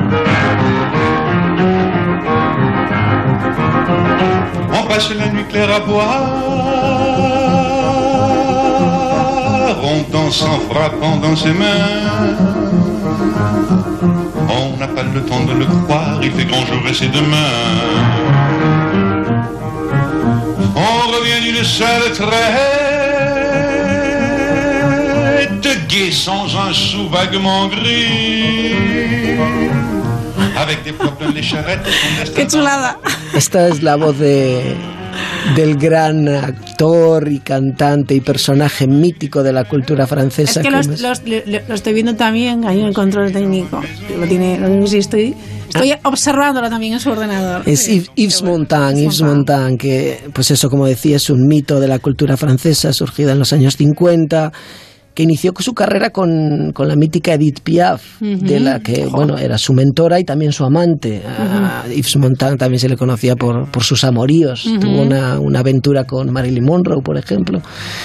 Y en esta película pues es un retrato que Chris Marker le hace a Yves Montand, porque además de gran cantante y, y- y famoso actor, eh, se de- también tenía unas grandes eh, implicaciones políticas, era comprometido políticamente y, a, y a Chris, y a Chris Marker le interesaba también la, la disciplina de su trabajo. Entonces, a través de este retrato que le siguen sus ensayos para, un, para un- un- una actuación que va a hacer en Chile, eh, pues rescata re- fragmentos de sus películas y de, y de entrevistas antiguas y es una manera de acercarse a un personaje y sobre todo a través de la mirada de un, de un director trascendental como es, como es Chris Marker. Esa es otra Qué recomendación que podemos a través, ver a través de la plataforma Movie, Movie con B. M-U-V-I. Vale, perfecto. Es muy interesante. Fenomenal. Cliqueamos ahí, buscamos en. Google Movie y, y ahí tenemos la opción de verlo. Las plataformas nos permiten, pues, pues, digamos, disfrutar de las películas de diferentes maneras. Pues, pues te puedes suscribir mensualmente, puedes, digamos, pagarlas individualmente, pero por menos de 10 euros, digamos que al mes puedes ver películas individualmente por precios reducidos Sí. o por menos de 10 euros seguro que, que puedes disfrutar de muchas de ellas. Fantástico. Oye, qué bien. Otra opción, por Venga. ejemplo, ya muy diferente, eh, bueno, no muy diferente, pero sí quizás ya más dirigida a expertos, ¿no? A, a- a- a gente que se dedica profesionalmente al ámbito Vale. del cine, ¿no? Como son críticos, programadores o gente que acude normalmente a los festivales, pues eso, para más programar. gente más Claro, esta, esta, esta plataforma que lleva también unos años funcionando se llama Festival Scope. Y es una, eh, Festival Scope o Festival Scope, Muy bien. es una plataforma que, que- que es una herramienta esencial para, este, para, para- para esta gente que se dedica al ámbito del cine profesionalmente y que le permite pues disfrutar de la actualidad. Esto es, deci- es decir, eh, muchas veces el calendario de festivales, si tú te dedicas profesionalmente, cuesta cuesta mucho visitarlos todos a la vez o incluso cuando acudes a un festival la programación es tan extensa que muchas pelis se te quedan se te quedan en el Claro. tintero. Te gustaría verlas y no las puedes ver. Pues esta plataforma lo que te permite es mientras el festival está sucediendo pues te permite ver títulos de esa programación de ese festival. Por ejemplo ahora mismo creo que es hoy comienza la, la Mostra de Venecia uno de los Ajá, grandes festivales hombre, de, sí. de Europa y, y en, y en esa muestra de Venecia se van a estrenar dos películas sobre, sobre un mismo personaje, un líder político atípico. Soy hombre de campo, me gusta la naturaleza, me gusta trabajar un poco la tierra, me gusta hablar con el pasto, con las hormigas, con la naturaleza. qué sé yo. Son chifladuras mías, no importa. De repente a otro le gusta otra cosa, jugar al fútbol. Dormir siesta bajo un árbol, no sé. Esa es la libertad. Y creo que la felicidad está en ese cachito de tiempo que uno logra para gastarlo en aquellas cosas que a uno le gustan.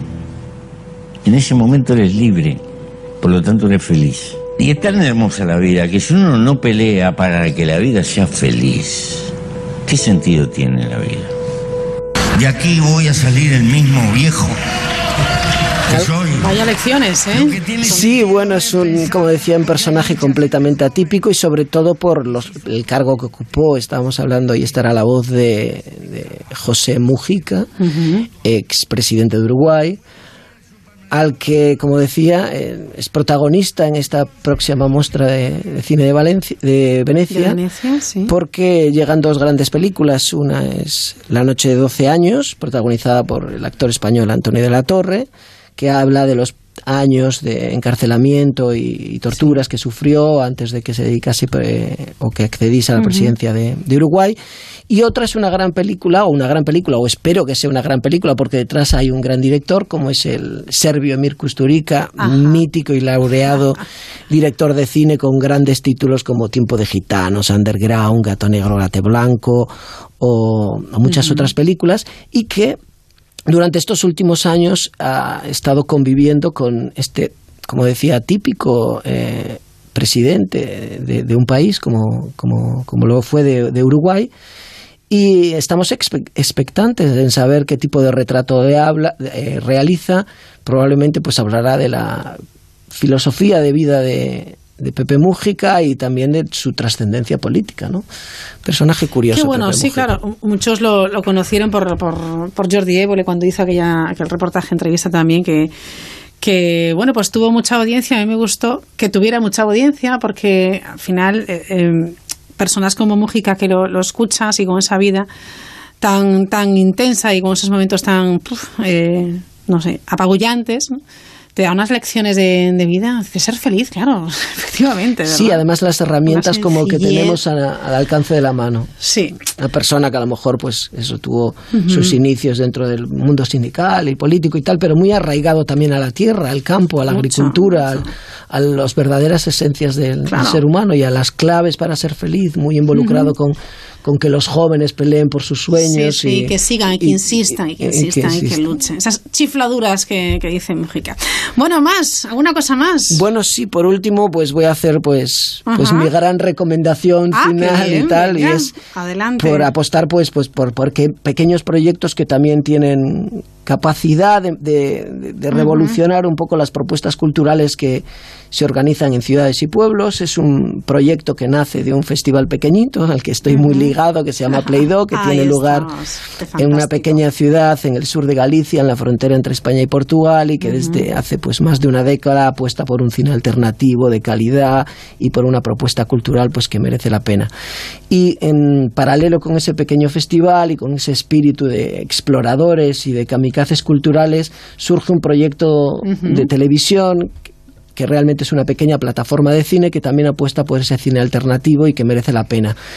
Este, esta plataforma se llama Playdoc TV, ahora mismo opera solo en Galicia a través del operador de cable R, pero en los próximos meses también se extenderá al noroeste de España, por Asturias a través de Telecable Qué buena y en. Euskadi a través de Euskaltel. Creemos que es una propuesta súper interesante y en, ese, en esa plataforma lo que te encuentras pues es cine contemporáneo, también retrospectivas de autores, joyas ocultas, maravillosas obras de arte del ámbito del cine, pero que resulta muy difícil encontrar. Entre otras, por ejemplo, la propuesta que recientemente se puede ver en, en Playdoc TV es una película que durante 40 años estuvo oculta, censurada por el protagonista de la propia película y dirigida por un autor también prácticamente desconocido que se llama Les Blanc. Muchos lo consideran a él como el trovador del folclore americano, del cine de, de no ficción. Recorría los pueblos del sur de Estados Unidos grabando a músicos y a pequeñas fiestas populares. Amaba las fiestas gastronómicas de los pueblos y entonces recogió pues la verdadera tradición del folclore Claro, norteamericano. Y así no se pierde. Y así no se pierde. Muy interesante. Y entre esas películas, rescatando autores y artistas desconocidos del blues o del folk, o del folk norteamericano, le hizo un retrato a, a un personaje clave que a lo mejor no trascendió mu- mundialmente, pero era Leon Russell, un músico norteamericano, y, y su película, la que quiero recomendar ahora y que exploren a través de Playdoc Televisión, televisión se titula A Poem is a Naked Person. Eh, un poema es una persona desnuda. Es una película que, que es como una. te hace viajar en una cápsula del tiempo a ese final de los años 70, final de la era hippie, a través de un personaje muy curioso que se llama Leon Russell. Buck, this deal out here, it's just kind of a floating mental hospital. Mm-hmm. And I said, I'll take you there. I said, I might take my time. I know you feel lonely and you feel downhearted. And sometimes you feel like you just can't get your heart started. I said, I'll take you there. Yeah, I'm gonna take you there. I'm gonna take you there before you can count to one, two, three, four.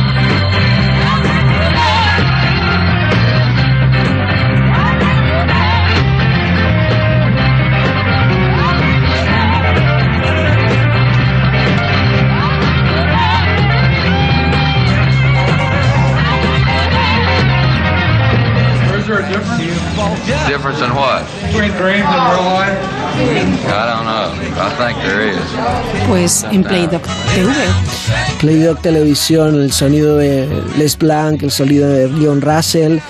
La verdad es que esta es una película que tiene una historia hermosa. Les Blanc no pudo estrenarla en vida y su hijo eh, Harold Blanc le prometió a su padre que, que, que haría todo lo posible para conseguir los permisos para estrenarla. El, el- el cantante Leon Russell, que falleció como hace un par de años, finalmente accedió a poner la película. Él no se gustaba en la película, pero es una película muy interesante, muy lisérgica, muy, muy, muy del estilo de, de Les Blanc y muy interesante. Una de las películas y el típico de propuesta, joya oculta que puedes encontrar en la programación de Playdoc.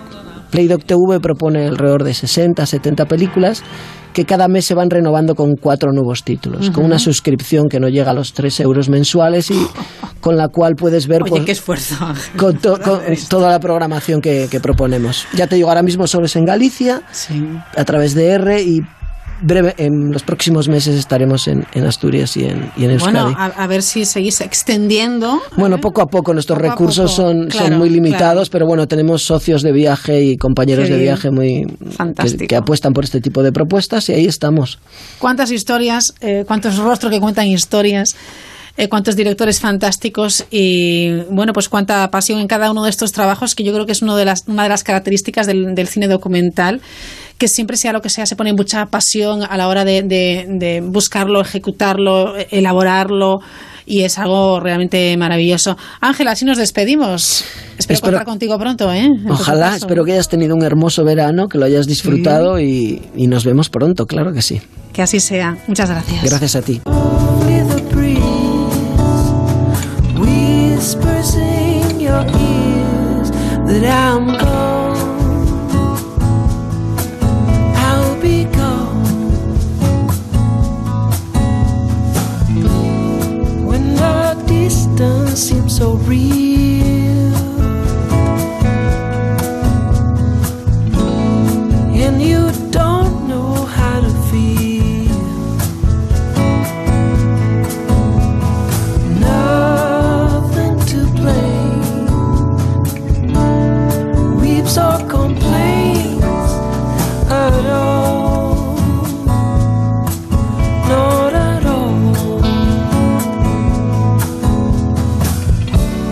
En Onda Cero, La Mirilla. Raquel Sánchez.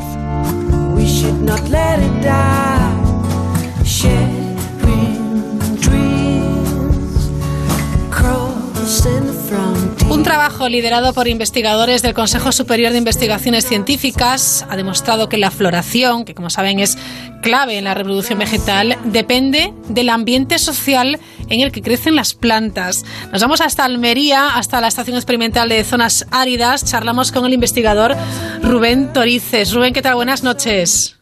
Muy buenas. Vamos, que las plantas, si le pones al lado unas que le gustan, parece que crecen mejor. Eh, bueno, no sé si bueno. mejor o peor, pero al menos sí que, que es, es un factor importante lo que tenga alrededor para, para el crecimiento de las plantas y en particular para su floración. ¿Cómo es posible que sean capaces de reconocer la identidad genética de sus vecinas? Pues es algo que todavía no sabemos, el mecanismo eh, eh, específico, exacto, con el cual consiguen obtener esta información, pero hay varias pistas que sugieren que, que podrían ser señales eh, combinadas. Es decir, eh, hay otros estudios que, que han demostrado que los, los exudados, es decir, los productos químicos que se segregan en las raíces, Sí. pueden, pueden ser claves para, para que otras raíces de las plantas vecinas pues sepan que, que las plantas que están alrededor son, son parientes genéticos. Otros estudios también han, han mostrado que eh, los aromas, los olores que, que se emiten por las hojas, que tienen distintas funciones en plantas, eh, además de, de darnos ese, ese placer a muchas de, muchas de las plantas, de darnos esos olores tan particulares y en algunos casos tan agradables, pues tienen funciones como por ejemplo la defensa para en Ajá. contra de, de protegerse de los herbívoros. Y algunas plantas se ha, se ha observado que, que a través de estos productos químicos consiguen saber si, si las plantas que están alrededor y quien lo, que han producido estos productos químicos son son parientes genéticos, son, son relacionados. Bueno, no Así que, claro, es que no, no solamente es eh, eh, que reconozcan, sino que eh, está claro que las plantas no son pasivas a, a- a ese ambiente social. ¿Y esto por qué es interesante? Pues es interesante de- desde varios aspectos, desde el propio aspecto de investigación de cómo funcionan las Claro, plantas, pues sí. es, es importante entender que, que cuando estudiamos cómo son, cómo crecen, eh, no podemos dejar de, de tener en cuenta que no es solo estudiar la planta en condiciones solitarias, sino que las plantas normalmente en el campo, cuando crecen en sus poblaciones, en su ambiente natural, lo más probable es que se encuentren rodeadas de otras. Sí. Eso es muy común. Sí. Y esa es una condición normal y, y tenemos que entender que, que si queremos estudiar su morfología y su función, también tenemos que tener en cuenta su ambiente social, no, no solo entender si las condiciones de temperatura, de humedad, de condiciones del suelo, sino Ajá. también, también su- sus características sociales. Está fenomenal. ¿Cómo habéis iniciado esta investigación? Pues esta investigación se, se desarrolla gracias a un proyecto de la Unión Europea, en concreto a lo que se llaman las acciones Marie Curie, Marie Slodowska Curie, que son unos proyectos a título individual que, que permiten eh, desarrollar un proyecto de investigación y al mismo tiempo acabar y desarrollar una formación eh, de alto nivel en investigación. Eh, hace, pues fíjate, ya en el 2014 eh, Sí. Eh, competía por esta investigación, por este tipo de proyectos y afortunadamente conseguimos esta financiación y me permitió irme a dos años a Suiza, a la Universidad de Lausanne, en, en, en el cantón de Bo y allí pues empecé a desarrollar esta investigación en colaboración con un profesor de, de esta universidad, con John Panel y también en colaboración aquí de, con la Estación Experimental de Zonas Salidas, que es donde mi centro principal de trabajo, con José María Gómez. Ajá. Bueno, esto fue un trabajo de campo total, porque tuviste que plantar, ponerte a cultivar, ¿no? Sí, eh, en realidad pues nosotros eh, al, al trabajo de cultivo Sí. llamamos de, de- de jardinería casi. Ah. el trabajo de campo que también me ha tocado desarrollar en otros momentos es Sí. asistir al, al campo directamente y estar trabajando, midiendo y, y, y Claro. siguiendo el crecimiento de las plantas. Pero en Pero esta ocasión te, ibas a te fuiste a un invernadero, supongo, ¿no? Sí, utilizamos los invernaderos de investigación que tenía y que tiene la Universidad de, de Lausana y, Sí. y lo que sí que me llevé desde aquí fue el material vegetal, vamos, me llevé las semillas Ajá. y, y, para, pues lógicamente este tipo de proyectos implica un montón de trabajo de conseguir eh, obtener las plantas en condiciones muy homogéneas para reducir cualquier otro factor que no es de interés. En este Sí. caso nosotros estamos interesados en, en- en observar el efecto del ambiente social y no de otras de otros factores que sí sabemos que, que determinan también el crecimiento y, y el desarrollo de las plantas. Por lo tanto, todos esos otros factores tenían que estar totalmente controlados y, Claro, claro. y homogéneos. Y entonces ahí, pues eso, todas con sus mismas características de, suelo, condiciones de luz, humedad, eh, todo bajo control en invernadero, sí. Claro, te llevaste semillas eh, granadinas. Sí, bueno. sí, la, la la- esta, esta especie de, de planta que, que es endémica de, de, eh, de España, de la península ibérica, es, el nombre científico es Moricandia moricandioides. Ajá. Eh, es una planta muy bonita, en realidad en, en algunos mm, se, se podría usar en jardinería porque tiene unas flores muy bonitas. ¿Sí? hay unas flores púrpura eh, que no son muy normales dentro de su familia botánica, pero que Ajá. sí que algunas de estas especies las tienen, son, son muy llamativas y, y bonitas. Pues lógicamente la planta crece aquí, no crece allí en Suiza y por lo tanto pues la recolección de semillas pues se realizó aquí para, poder, para poder realizar el experimento, sí. Lo que hicisteis, si no me equivoco, eh, Rubén, fue eh, bueno plantar, por supuesto, estas eh, miles de semillas y eh, forzasteis a las plantas a crecer en macetas rodeadas de sus hermanas. Eh, sí, ese era el, el objetivo principal. Y para controlar su, si había una respuesta mediada por la familia, por Claro. decir, eh, también eh, forzamos otras plantas a crecer rodeadas por otras vecinas, pero que en este caso no eran sus, sus hermanas, sino que eran otras plantas que provenían de la misma población, pero Ajá. Pero de, de un origen aleatorio, ¿no? No venían de la misma planta madre. De esta manera, cuando comparamos las plantas que crecían con su familia, comparado con las plantas que crecían con otras que no eran de su familia, podrían- pu- pudimos eh, determinar si había diferencias en la floración. Y en este caso las hubo. Las plantas que crecían con sus familiares eh, produjeron de media mayor número de flores y flores eh, y en- invertían en sus flores una mayor cantidad de recursos. Nosotros esto lo, lo cuantificamos en, en peso de las flores, en Ajá. su en biomasa. Sí, como sí. decimos. Vamos, que se puede ajustar la floración. Eso parece, sí, sí, este, el resultado sin duda o, es lo que nos indica que, que los mismos variantes genéticas, es decir, el material genético que hay una plasticidad eh, eh, asociada al ambiente social y dependiendo de si la semilla cae en un ambiente en el cual va a estar rodeada de, de vecinas o en un ambiente solitario, el, el desarrollo eh, vegetativo, el desarrollo de crecimiento y, y, ul- y al final el desarrollo de la floración es diferente. Es diferente. Mm, ¿Qué manera, ¿De qué manera se puede aprovechar este, este estudio, este resultado, estas conclusiones? Rubén, lo digo porque, claro, ahora se me ha venido a la cabeza eh, pues el tema de las abejas, por ejemplo, ¿no? O eh, si esto pudiera ser, eh, eh, bueno, pues em, trasladado o de alguna manera extrapolado en el uso de plantas eh, con semillas de, de- que sirven de alimento, etcétera, porque se podría manipular de alguna manera para que creciera esa, ese volumen de, población de un tipo de plantas que nos mm, pueden resultar interesantes, ¿no?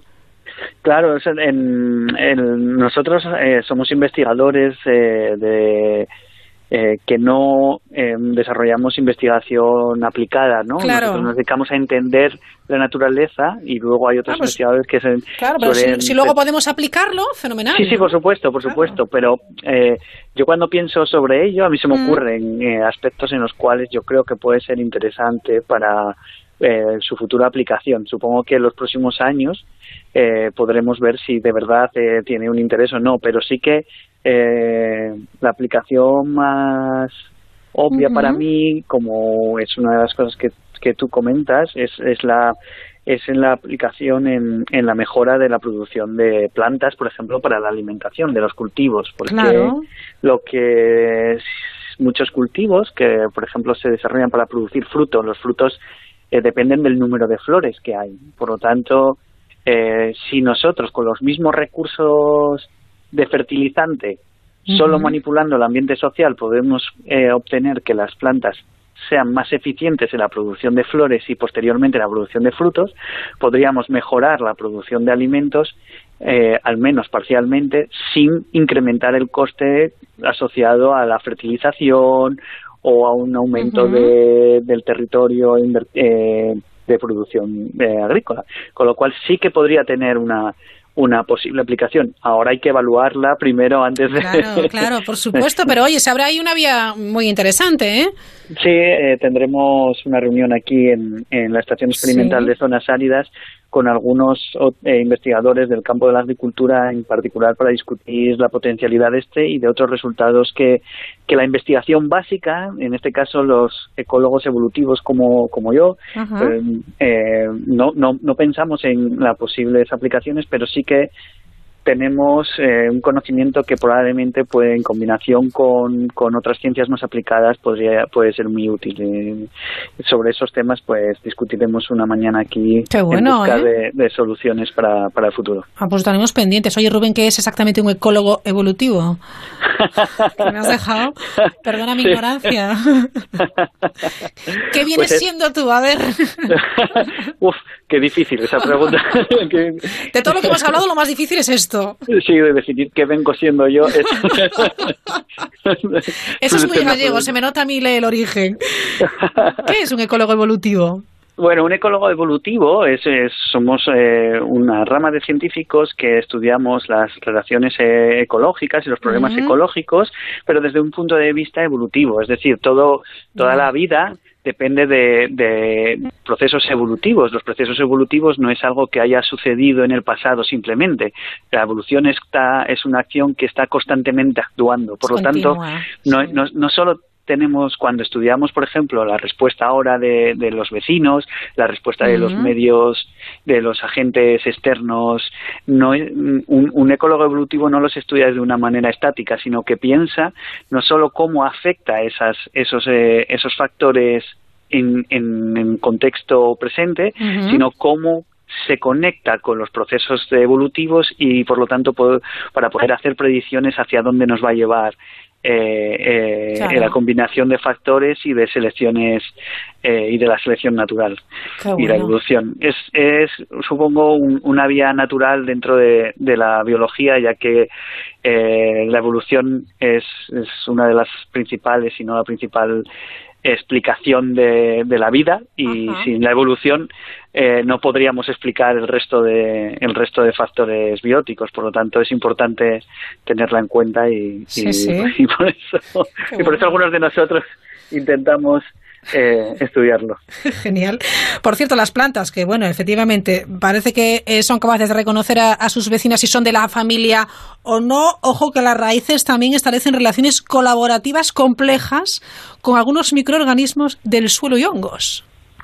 Sí, sí, sí, las interacciones que establecen las plantas, ya sea a través de sus órganos de la raíz Sí. o órganos aéreos como las flores y las hojas con otros organismos son, son muy complejas. Con, la verdad es que en los últimos años hay cada vez más grupos de investigación explorando las relaciones entre las raíces de las plantas con otros organismos. Son muy famosas la- los mutualismos que se establecen con hongos, lo que Sí. se conocen como micorrizas, eh, que, que tienen una gran, un, un gran potencial de interés agrícola porque eh, ayuda y promueve la nutrición de las plantas. En- eh, realmente son, son campos muy relativamente recientes porque son unos retos tremendos estudiar eh, las condiciones y las características de las raíces en el suelo. No es nada sencillo. Yo en eso no, no, no es mi, mi área de estudio, pero, pero realmente Sí. intento seguir lo que mis colegas van investigando porque es fascinante. sí. Es increíble. Bueno, pues las plantas, qué inteligentes son, oye, Rubén, que, pare- que parece que no cuando nos dicen la música y hablarles a las plantas. Al final va a ser cierto todo, ¿eh? Ese ambiente que rodea la planta. Lo que está claro es que, que no son un, que no echen a correr no quiere decir que, no, que sean pasivas. Claro, Tienen exacto. otra forma de reaccionar. Sí. Y, y aunque no tengan un sistema nervioso central como nosotros, Ajá. no quiere decir que no tengan una capacidad de respuesta. Entonces, eh, a- claro, hay que cambiar un poco los ojos pero con los que las observamos, pero, Sí. pero bueno, ahí están. Son- Muy y es muy interesante. fácil para todos. Muy interesante. Bueno, pues Rubén Torices, investigador del CES- del CSIC en la Estación Experimental de Zonas Áridas de Almería, cuando no está en Suiza, y ecólogo evolutivo. Gracias por atender la llamada de la Mirilla y feliz verano. Enhorabuena por este trabajo, ¿eh?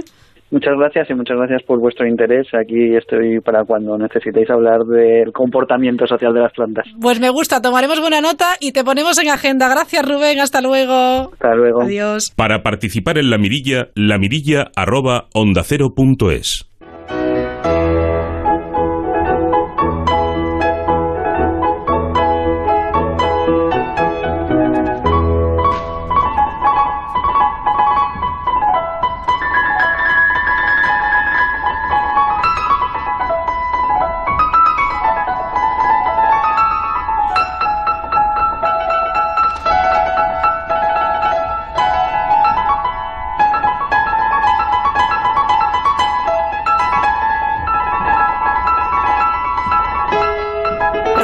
Buenas noches.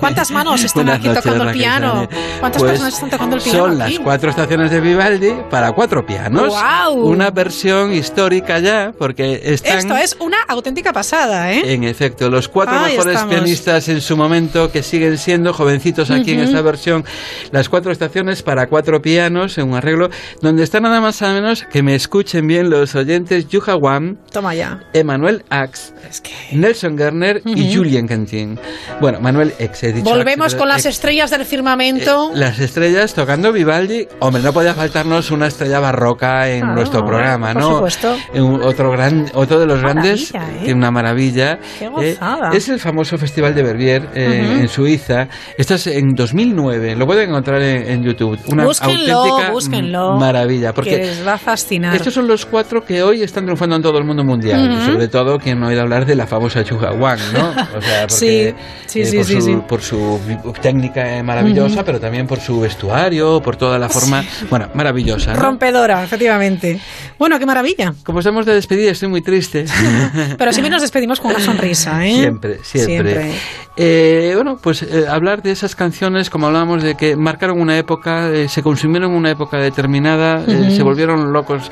Bueno, y aquí nada más y menos que un emperador rey, rey de España, emperador eh, Carlos I y V de Alemania, emperador V, Carlos V, perdón, en una obra suya favorita que le volvía loco. De un compositor que Sí. se llamaba nada más y nada menos que es nada más y nada menos que Josquin de Pré. Ujú. Y su canción favorita, la canción del rey, la canción del emperador, ya era famosa así en su época, la canción del emperador Mil Regret, que Ajá. traducido al castellano Mil pesaros por abandonaros. Mil pesares que siento yo hoy que, que se acaba el programa, y, pero bueno, se acaba Pero el verano, siempre pero alegres. Pues con buena Muy, música, muy- muy con lo que escuchaba Carlos I, porque claro, La aquí canción del verano de Carlos I. efectivamente, y la tenemos. Y la tenemos. Vamos a escucharla.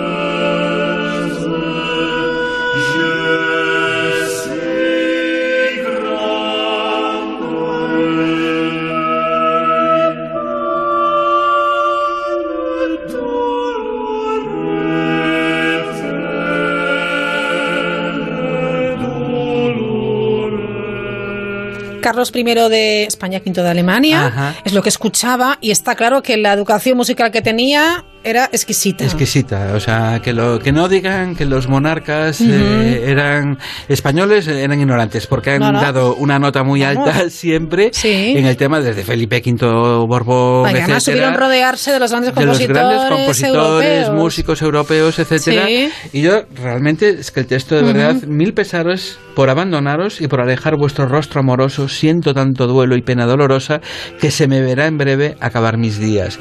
Buah, es tremendo, ¿eh? Sí, es tremendo, sí. tremendo. Pero bueno, es lo que escuchaba. En la canción de Carlos V, del emperador le llamaban, ¿no? De- Fantástico. De, de Josquin de Pré. Pero bueno, que también era lo más, lo que decías antes, era el compositor, vamos, más importante en Claro, aquel porque si no. ¿qué va a llevar el, el monarca y el emperador? Pues llevará lo mejor de lo mejor, Lo ¿no? mejor de lo mejor. Y ya hemos escuchado la Capella Real de Cataluña dirigida por Sí. Jordi Sabal. Por supuesto, una versión épica, eh, gloriosa, como dicen los jóvenes ahora, ¿no? Fantástico. ¿Con qué nos vamos? Y seguimos eh, con, pues, pues, con una de las canciones, arias, perdón, arias, Ujú. que más impactó en su estreno, del Don Giovanni, el famoso Dalla sua pace de Mozart. No podía faltar, es que ni Barroco ni Mozart en un programa tan moderno como el nuestro, Ujú. después de cinco programas, y con un cantante como el peruano famoso Juan Oh, Diego Flores, encanta, que encanta. Este disco es el exitazo de la temporada, el- Ujú. el- sus arias de Mozart. Y aquí vamos a escuchar, bueno, porque esta canción en efecto ya no es solo un ejercicio técnico, sino que eh, de pureza y emisión técnica vocal, es que además es que es una de las arias que más se vendió y se escuchó en aquel momento fuera de la ópera, del contexto Ujú. operístico de la representación del Don Giovanni. Y vamos a escuchar Sí, a este grandísimo tenor que es Juan Diego Flores en Da, su, da, sal- da la sua pace del Don Giovanni de Mozart. Alla sua pace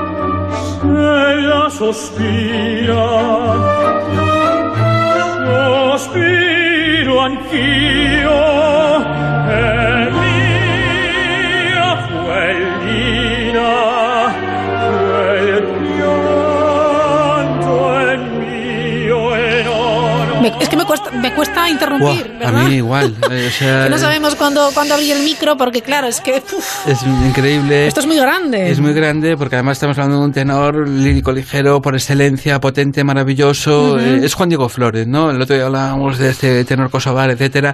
Eh, Juan Diego no tiene, no tiene, no tiene en este momento heredero. Lo Ya. sentimos. No, no, no tiene rival, tendrá además, que estar ¿no? estudiando todavía en la Sí. ESO, ¿no? Eh, aún estará por ahí. Bueno, el niñito este, a ver qué pasa El con él del este que otro es una día. maravilla, el el angelito. famoso sí. Askin, ¿no? Ax- Axel, ay, Axel, ya lo he dicho bien. Nos ha costado eh, aprenderlo. Axel, efectivamente. Bueno, fantástico, ¿eh? Muy bien, muy bien. Bueno, eh, ya Seguimos. dos cositas para ir acabando con Venga. triste, como mil, mil regrets, ¿no? Mil Ujú. pesares tengo yo. Sí. Eh, y es una, una, un área también que a mí me ha vuelto loco, pero me ha vuelto loco por quien lo interpreta, que es de nuevo Massenet. Volvemos a Massenet, el otro día era Sí. el Werther. Eh, y una ópera que es el Don Quijote, Don Quijote de. Massenet, interpretado, además lo utilizamos hace muchos años como mm, cabecera, música de cabecera en nuestro instinto clásico. Ahí estamos. Eh, tenemos derecho, ¿no? Eh, Hombre. eh, Raquel, a poner algo nuestro. tenemos ¿no? nuestros antojos, Nos- oye. Nuestros antojos, y es nada más que Los Cletons, cantado por la única, la grandiosa, la más grande, la que yo me rindo y me pongo de rodillas ante lo que haga falta, Teresa Berganza. Teresa Berganza. Que tanto hizo, Dios mío, por la música española, francesa, Sí. por Mozart. Hay una cosa preciosa y por eso lo he unido. Quiero recordarlo porque fue memorable. El otro día Juan Diego Flores cantó en Madrid en el Auditorio Nacional y en la Ujú. tercera o cuarta fila estaba Teresa Berganza escuchando. Cosa rara que un músico vaya a un concierto. Sí, y ahí sí. estaba y paró el concierto y Juan Diego le dedicó, le dijo a la maestra, a la gran maestra Es Berganza. que Teresa Berganza, Claro, es que esto es siempre en mayúsculas. y maestra, que eso es muy bonito. En el mundo de la música llamarte maestro, maestra es muy grande. Solo Hombre, se llama es, los directos. es un respeto Es un respeto, reconocimiento, Bueno, y ahí va nuestro bueno. reconocimiento, no respeto, nuestro amor, por lo menos Totalmente. el mío va totalmente, a mi querida, nuestra querida Teresa Berganza en este increíble, maravilloso Don Quijote de Massenet.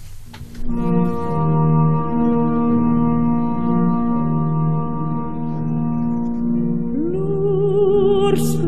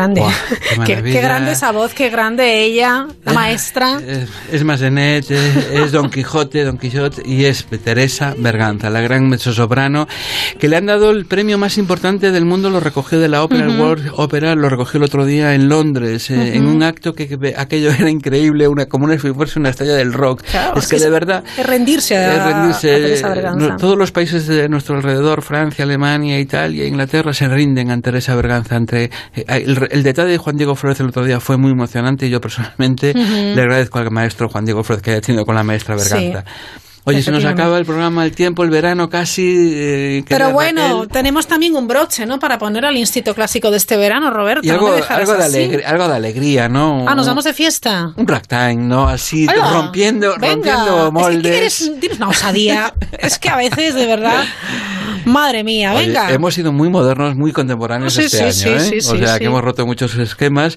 Esto es un ragtime, nada más y nada menos que de Scott Joplin. Como no, tenía que ser Toma. así y por el chelista de moda, eh, Ujú. Gualtier Capuchón. y yo lo dejo a, a que ustedes lo escuchen, eh, lo pasen bien, porque esto es una, una, una auténtica maravilla. Eh, y además que lo vean el vídeo, de, de- porque es del álbum Intuición. Eh, Es una maravilla. Está, por cierto, el famoso cisne de, de Saint-Saëns.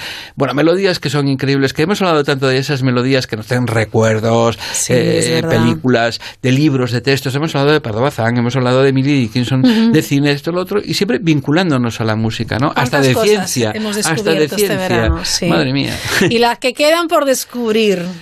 Quiero decir gracias ante todo, de Bueno. verdad Raquel, por contar conmigo. Es un honor, un placer estar a tu lado en este programa en Onda Cero. Como sabes, el placer es nuestro, Roberto Rolova. Te agradezco muchísimo que hayas dedicado tu tiempo, tu tiempo de verano además, a, a compartir eh, el arte con todos los oyentes y, por supuesto, con, con nosotros. Y un abrazo y un beso enorme para ti. Gracias. Muchas Muchas gracias. gracias, de verdad.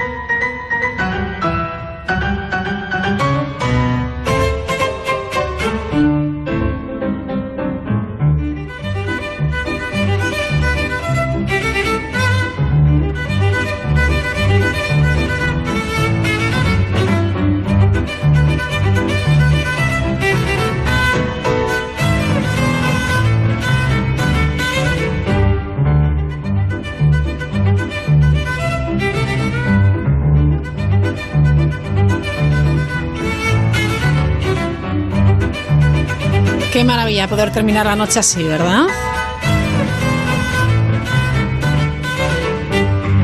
Sigan ese instinto clásico que yo sé que cada uno de ustedes tienen, curioseen y disfruten.